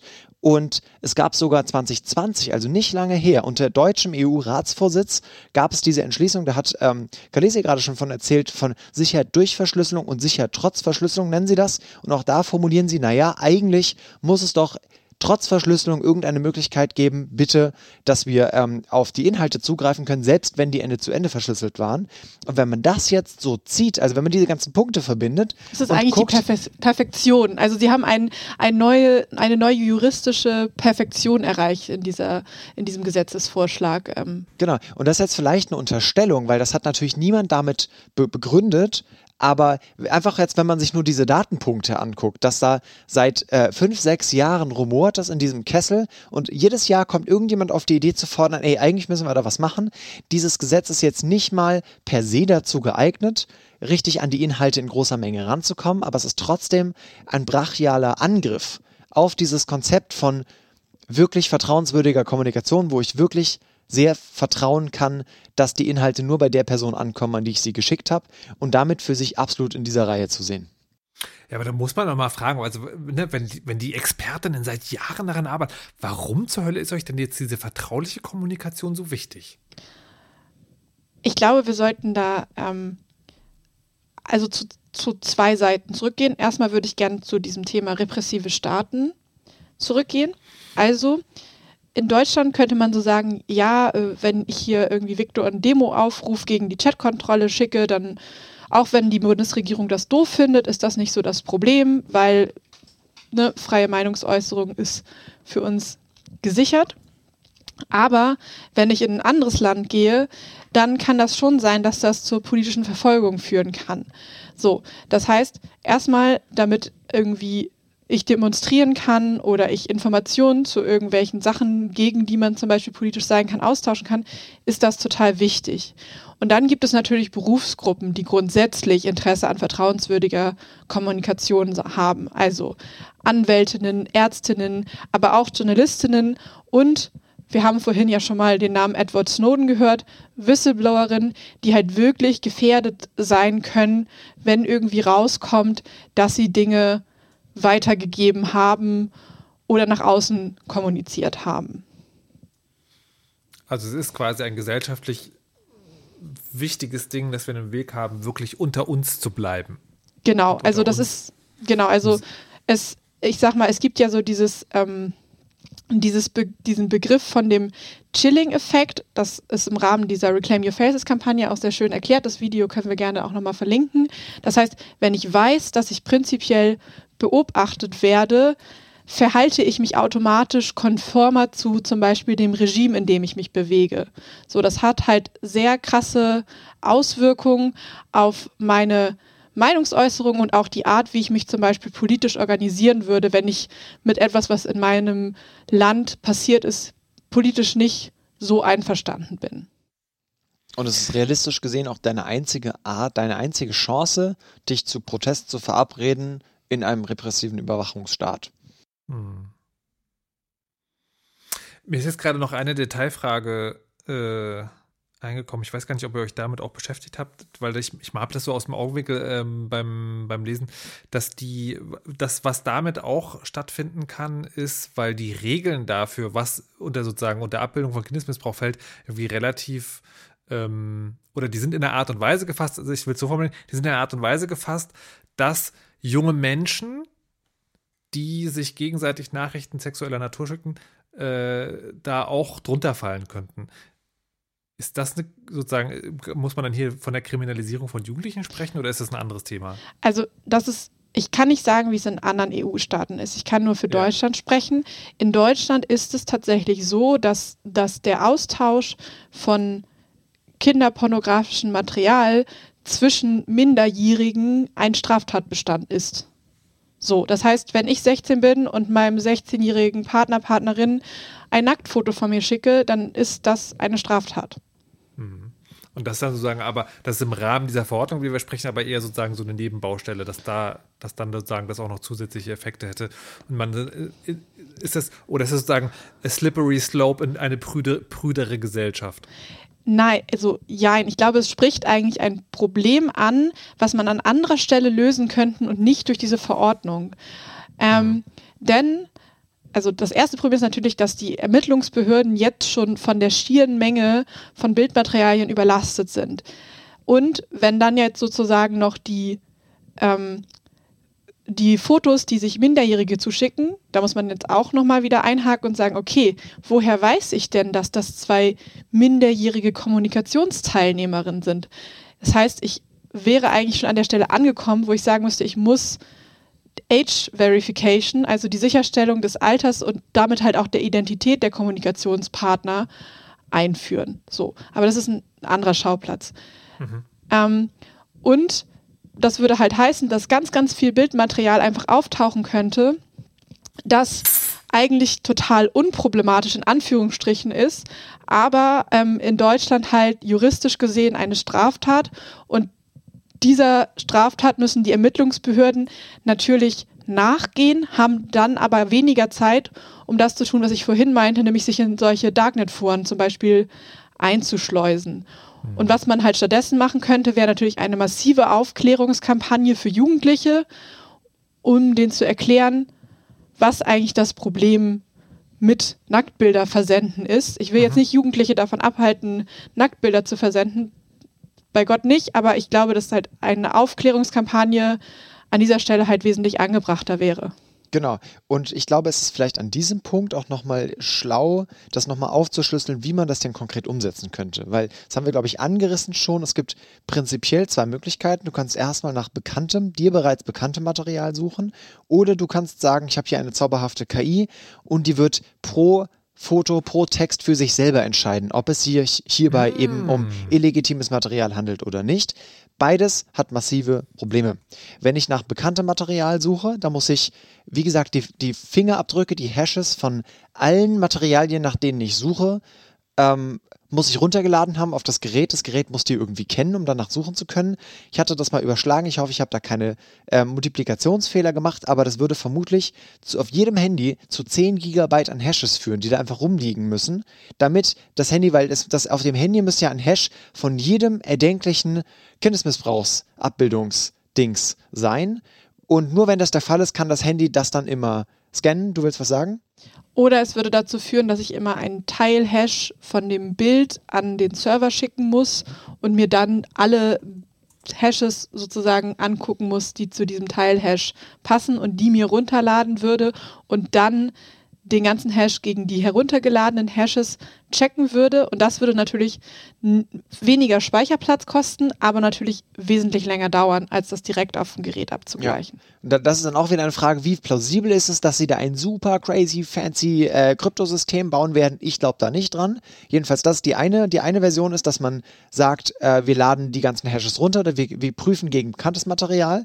Die zweite Version ist, und danach sieht es aus, nach allem, was wir gehört haben, ist, dass man das überhaupt nicht einschränkt und dass man mehr sagt, okay, wir haben eine super coole KI auf dem Gerät, die sich jedes Foto anguckt und die sich jede Chatnachricht anguckt und dann jeweils für sich entscheidet, hm, finde ich das relativ wahrscheinlich, dass es sich dabei um eine Kindesmissbrauchsabbildung oder um so einen Anbahnungsversuch handelt. Und da kommen wir jetzt wieder zurück zu den Nacktfotos, die sich Jugendliche geschickt haben. Natürlich gibt es da jetzt äh, bestimmte Ähnlichkeiten. Also die Wahrscheinlichkeit, mhm ähm, es wird immer eine Wahrscheinlichkeit geben, dass das Zeug fälschlicherweise erkannt wird, aber die Wahrscheinlichkeit, dass es fälschlicherweise erkannt wird, wird natürlich größer, je mehr es sich da um ähm, sexuelle Nachrichten zwischen Erwachsenen handelt oder ein Kind von deinem Foto am Strand, was du deiner Oma geschickt hast, oder um Nacktfotos, die sich Jugendliche gegenseitig geschickt haben, weil das natürlich äh, nackte Haut, irgendwie sexuelle Begriffe, das ist dann irgendwie näher dran. Deshalb ist es sehr wahrscheinlich, dass das dann auch unter anderem die Sachen sind, die da landen werden. Und der, das realistische Szenario, von dem ich absolut ausgehe, ist, dass du davon ausgehen musst, dass wenn du ein Kind, ein Foto von deinem Strandurlaub, nacktes Kind, äh, dass es eine gewisse Wahrscheinlichkeit gibt, dass das Ding bei einer, entweder bei einer Kontrollstelle oder bei der Polizei landet. Und davon gibt es extrem viele Fotos. Und selbst wenn nur jedes Tausendste davon weitergeleitet wird, sind das immer noch krank viele Fotos von Kindern, die wir auf einmal irgendwo sammeln. Ich glaube, jetzt, jetzt macht es so langsam bei mir Klick, dass ich denke, okay, das ist also eine Welt, in der wir dann leben, wo du, wo du quasi bei jeder, bei jeder Messenger-Nachricht, die du schreibst, die überlegen musst, oder quasi das Gefühl hast, so, dass diese, diese Nachricht, dieses Bild, was ich jetzt hier schicke, vielleicht ist das der Punkt, wo ich Besuch von der Polizei bekomme. Genau, und wir haben ja noch nicht über die Anbahnungsversuche gesprochen.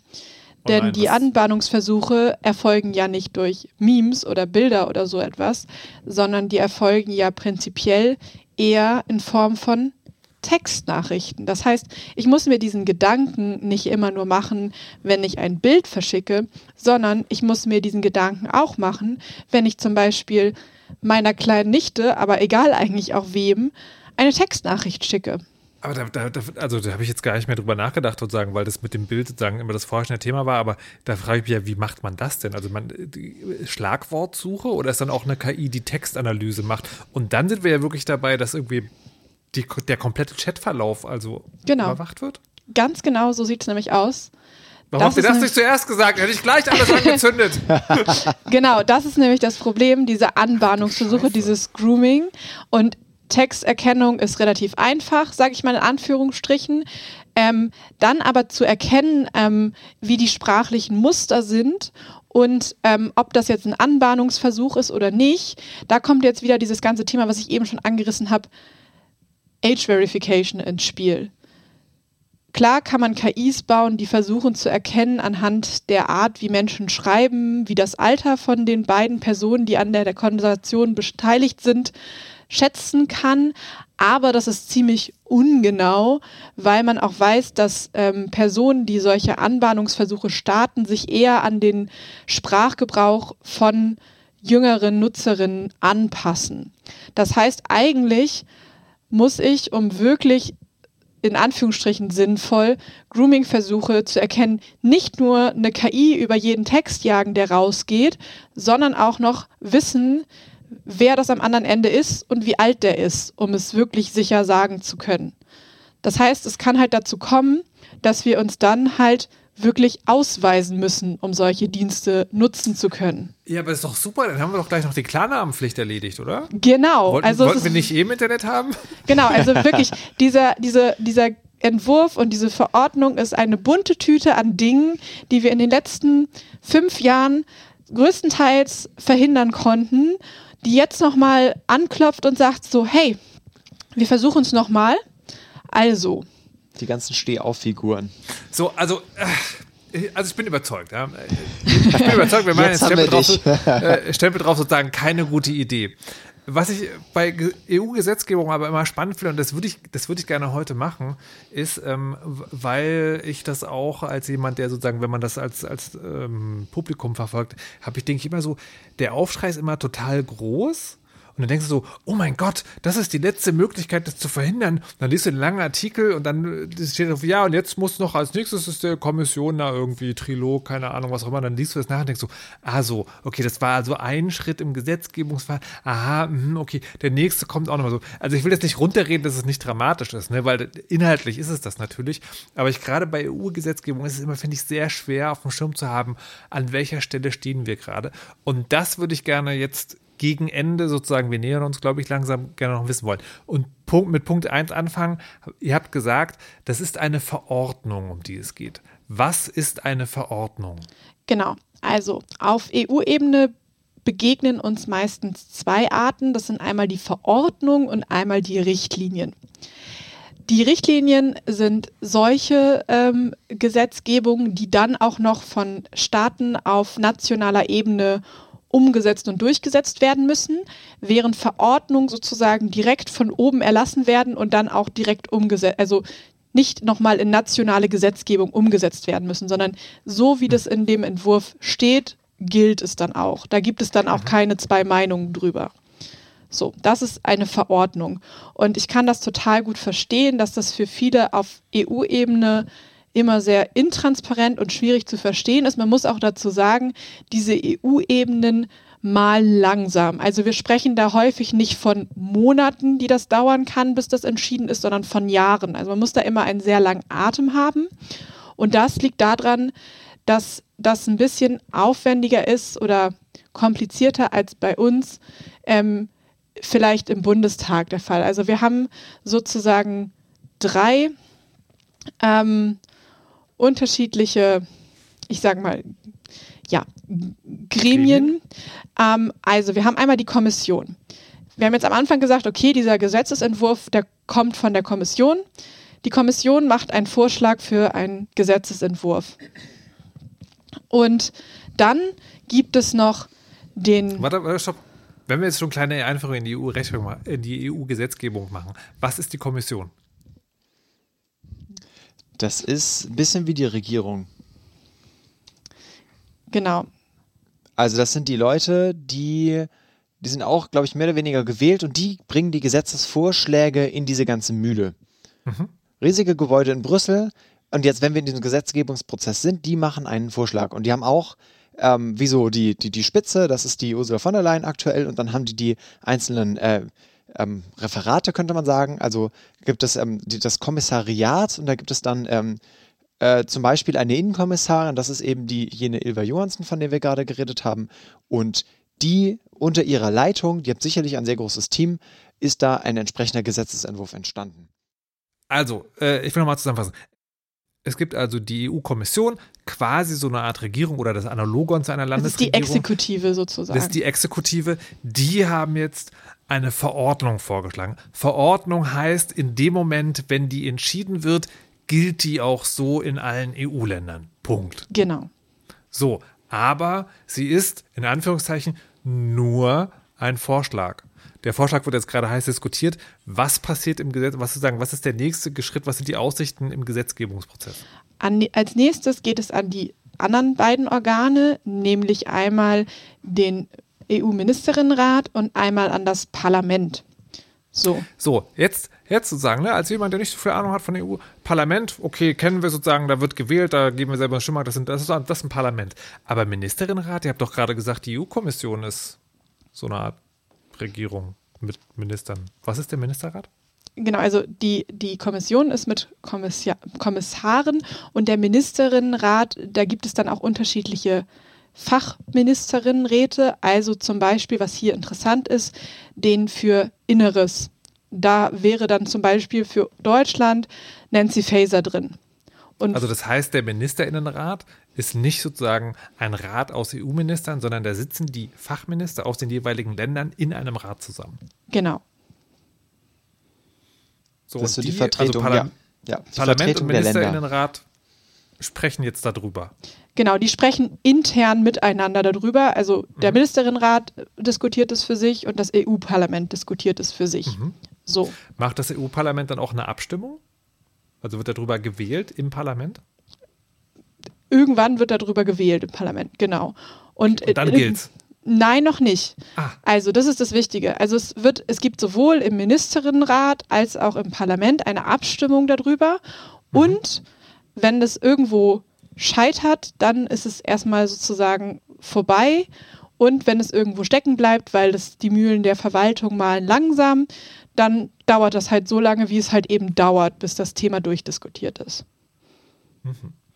Das heißt, es reicht, wenn es in einen von diesen drei Institutionen schief, also wenn alle drei Institutionen sagt, finden wir geil, dann ist es beschlossene Sache. Genau, und eine ist ja jetzt schon raus, weil die Kommission hat ja schon gesagt, das finden wir super. super. Aber wie ist denn das, jetzt, wenn jetzt sozusagen, keine Ahnung, das Parlament sagt so, also im Prinzip ja, aber folgende Änderungen. Geht dann die ganze Runde von vorne los? Nee, also das, die können dann sozusagen ein bisschen Ping-Pong damit spielen. Also jeder mhm. kann seine Änderungsanträge einbringen ähm, und ganz, ganz zum Schluss, das kennen wir alle, also für mich ist immer so in meinem Kopf ganz fest verankert, wenn wir im Tri Trilog sind, dann haben wir eigentlich fast verloren. So, also die versuchen sich dann sozusagen auf eine Form zu einigen, mit der sie alle leben können. Und wenn sie das nicht kommen, dann kommt ganz zum Schluss halt dieser Trilog, wo sie es dann nochmal final versuchen zusammenzubringen.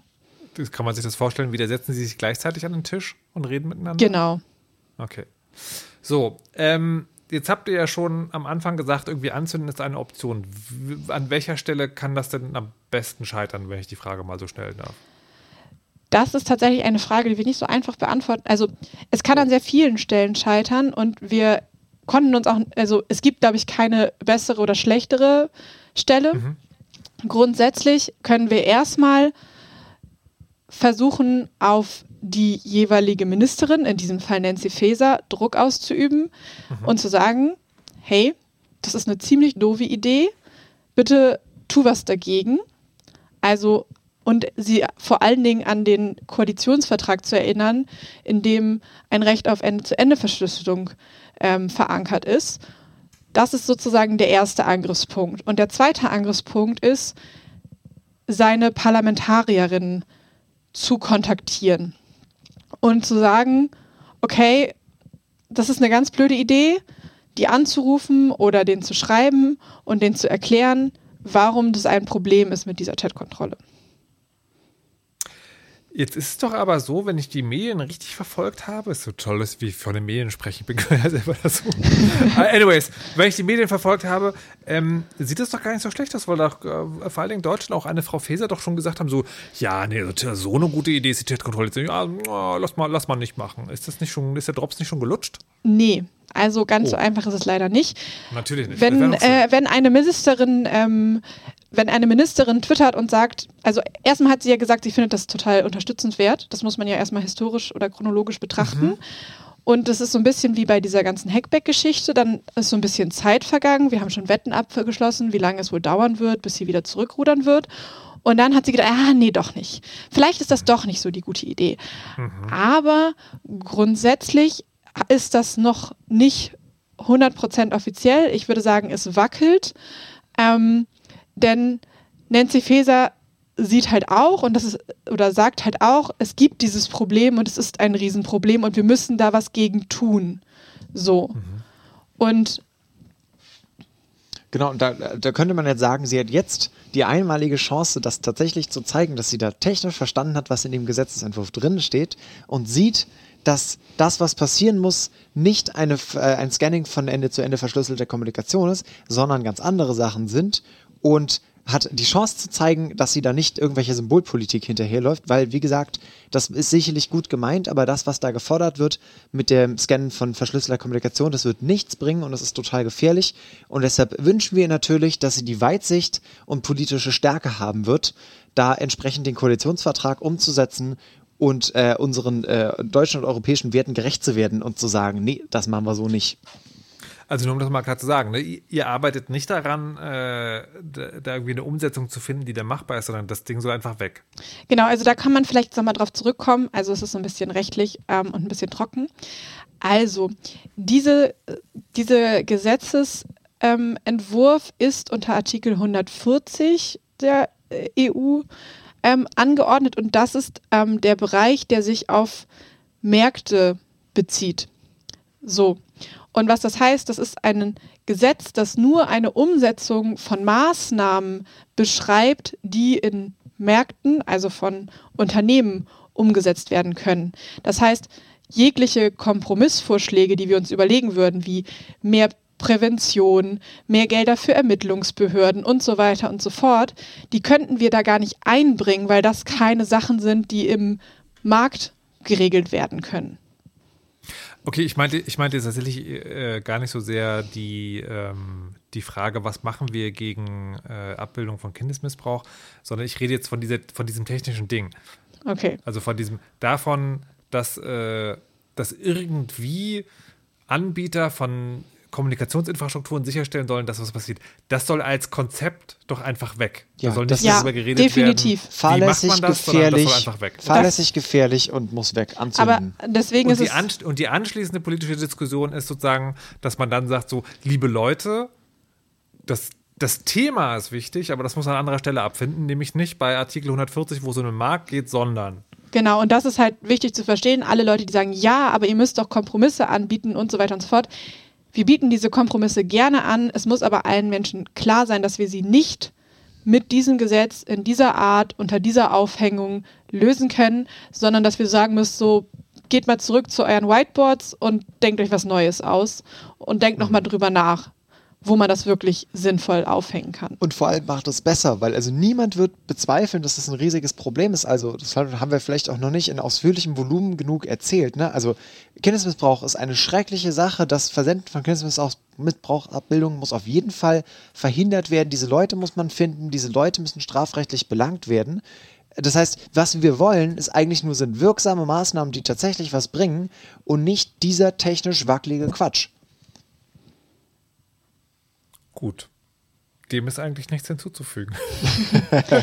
Aber vielleicht noch. Das, das, das, Einzige, was ich mir jetzt frage, ist, ähm, ähm, baut ihr auf so Einzelaktionen? Also die Leute sollen jetzt irgendwie ihre Parlamentarier anrufen ähm, oder Frau Faeser daran erinnern, dass sie doch bitte den Koalitionsvertrag einhält?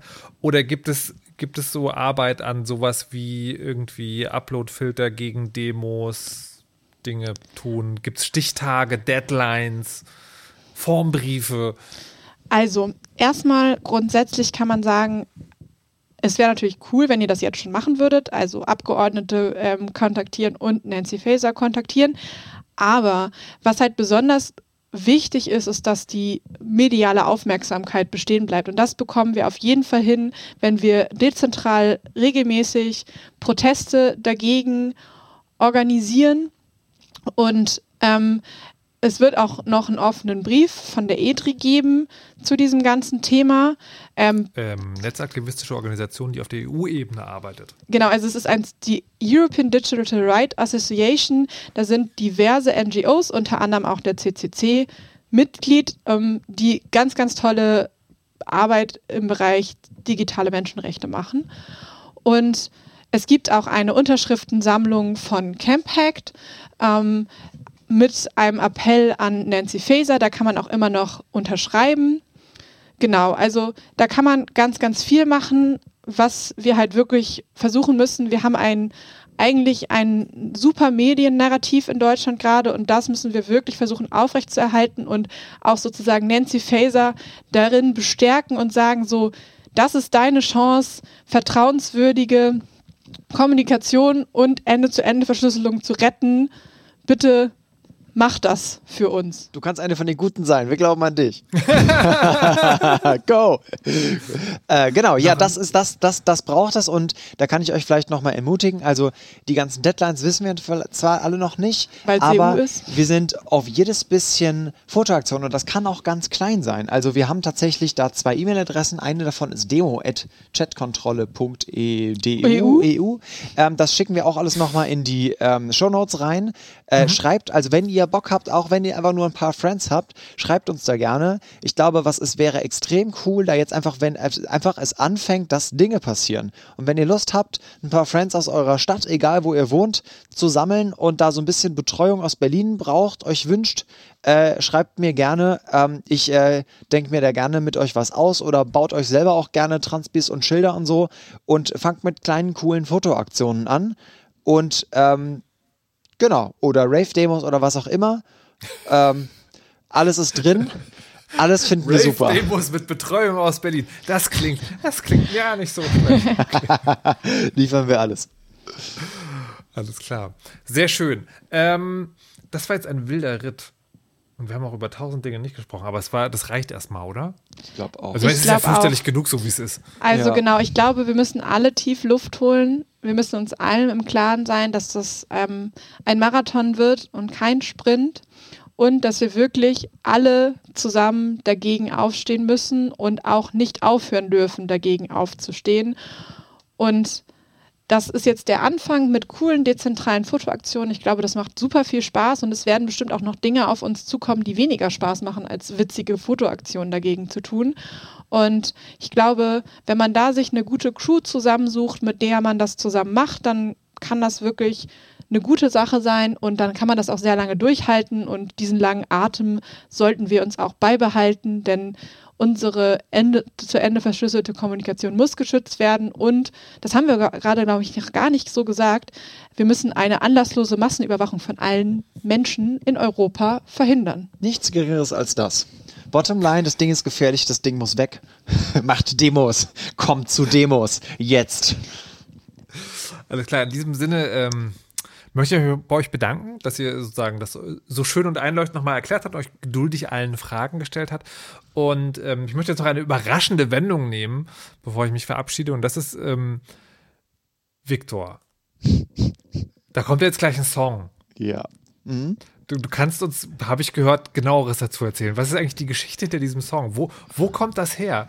Welcher Was hast Song du damit zu tun? überhaupt? Was ist hier los? Ich, äh, ich, ich, also eine, eine diffus mir bekannte Datenschutz-Elektropunk-Band, die irgendwann mal Ja. dazu aufgebrochen ist, äh, Musik zu machen. Und äh, wie es sich so begab, äh, ja, ist ähm, das tatsächlich. Ja, also ich, ich, wir machen das eigentlich nicht, dass wir, also eigentlich reden wir nur zu zweit über unsere Band. Ich halte das deshalb jetzt mal ganz kurz. Entschuldigung. Ähm, ich bin da äh, durchaus involviert, weil ich die eine Hälfte von Systemabsturz bin, was genau das Musikprojekt ist, von dem dieser Song ist. Und äh, dementsprechend kenne ich den Song sehr gut, weil ich ihn bestimmt tausendmal gehört habe, während ich den Beat gebaut habe und ihn gemischt habe und mir das ganze Gedüdel im Hintergrund ausgedacht habe. Und äh, ja, deshalb ist es natürlich irgendwie, ich, ich weiß nicht, ob das auch jetzt der Outro-Song ist, aber das, das kann ich dazu erzählen. Oder hast du Fragen? Äh, Ja, aber die will ich jetzt wiederum nicht stellen, weil du ja gesagt hast, ihr redet nur zu zweit darüber. Ja, ja. Das ist dieses, dieses Credo Man kann uns ich zu zweit ein, einladen, buchen. Wir sind buchbar, sowohl für Festivals als auch für Podcasts, für Chaos-Radio-Folgen. Alles klar. Lieb, liebes Chaos Radio Redaktionsteam, bei dem ich mich an dieser Stelle auch noch recht herzlich für die Sendungsvorbereitung bedanken möchte. Ähm, ich glaube, dieses Mal waren es vor allem, war es vor allen Dingen Mo, der es gemacht hat. Und Danimo, Ja. der äh, sozusagen, ohne den wir heute gar nicht hier technisch zustande gekommen wären. Vielen Dank euch, vielen Dank auch an den Rest. Und mir bleibt nur noch eine Sache zu sagen. Heute wichtiger denn je, lasst euch nicht überwachen und verschlüsselt immer schön eure Backups. Tschüss!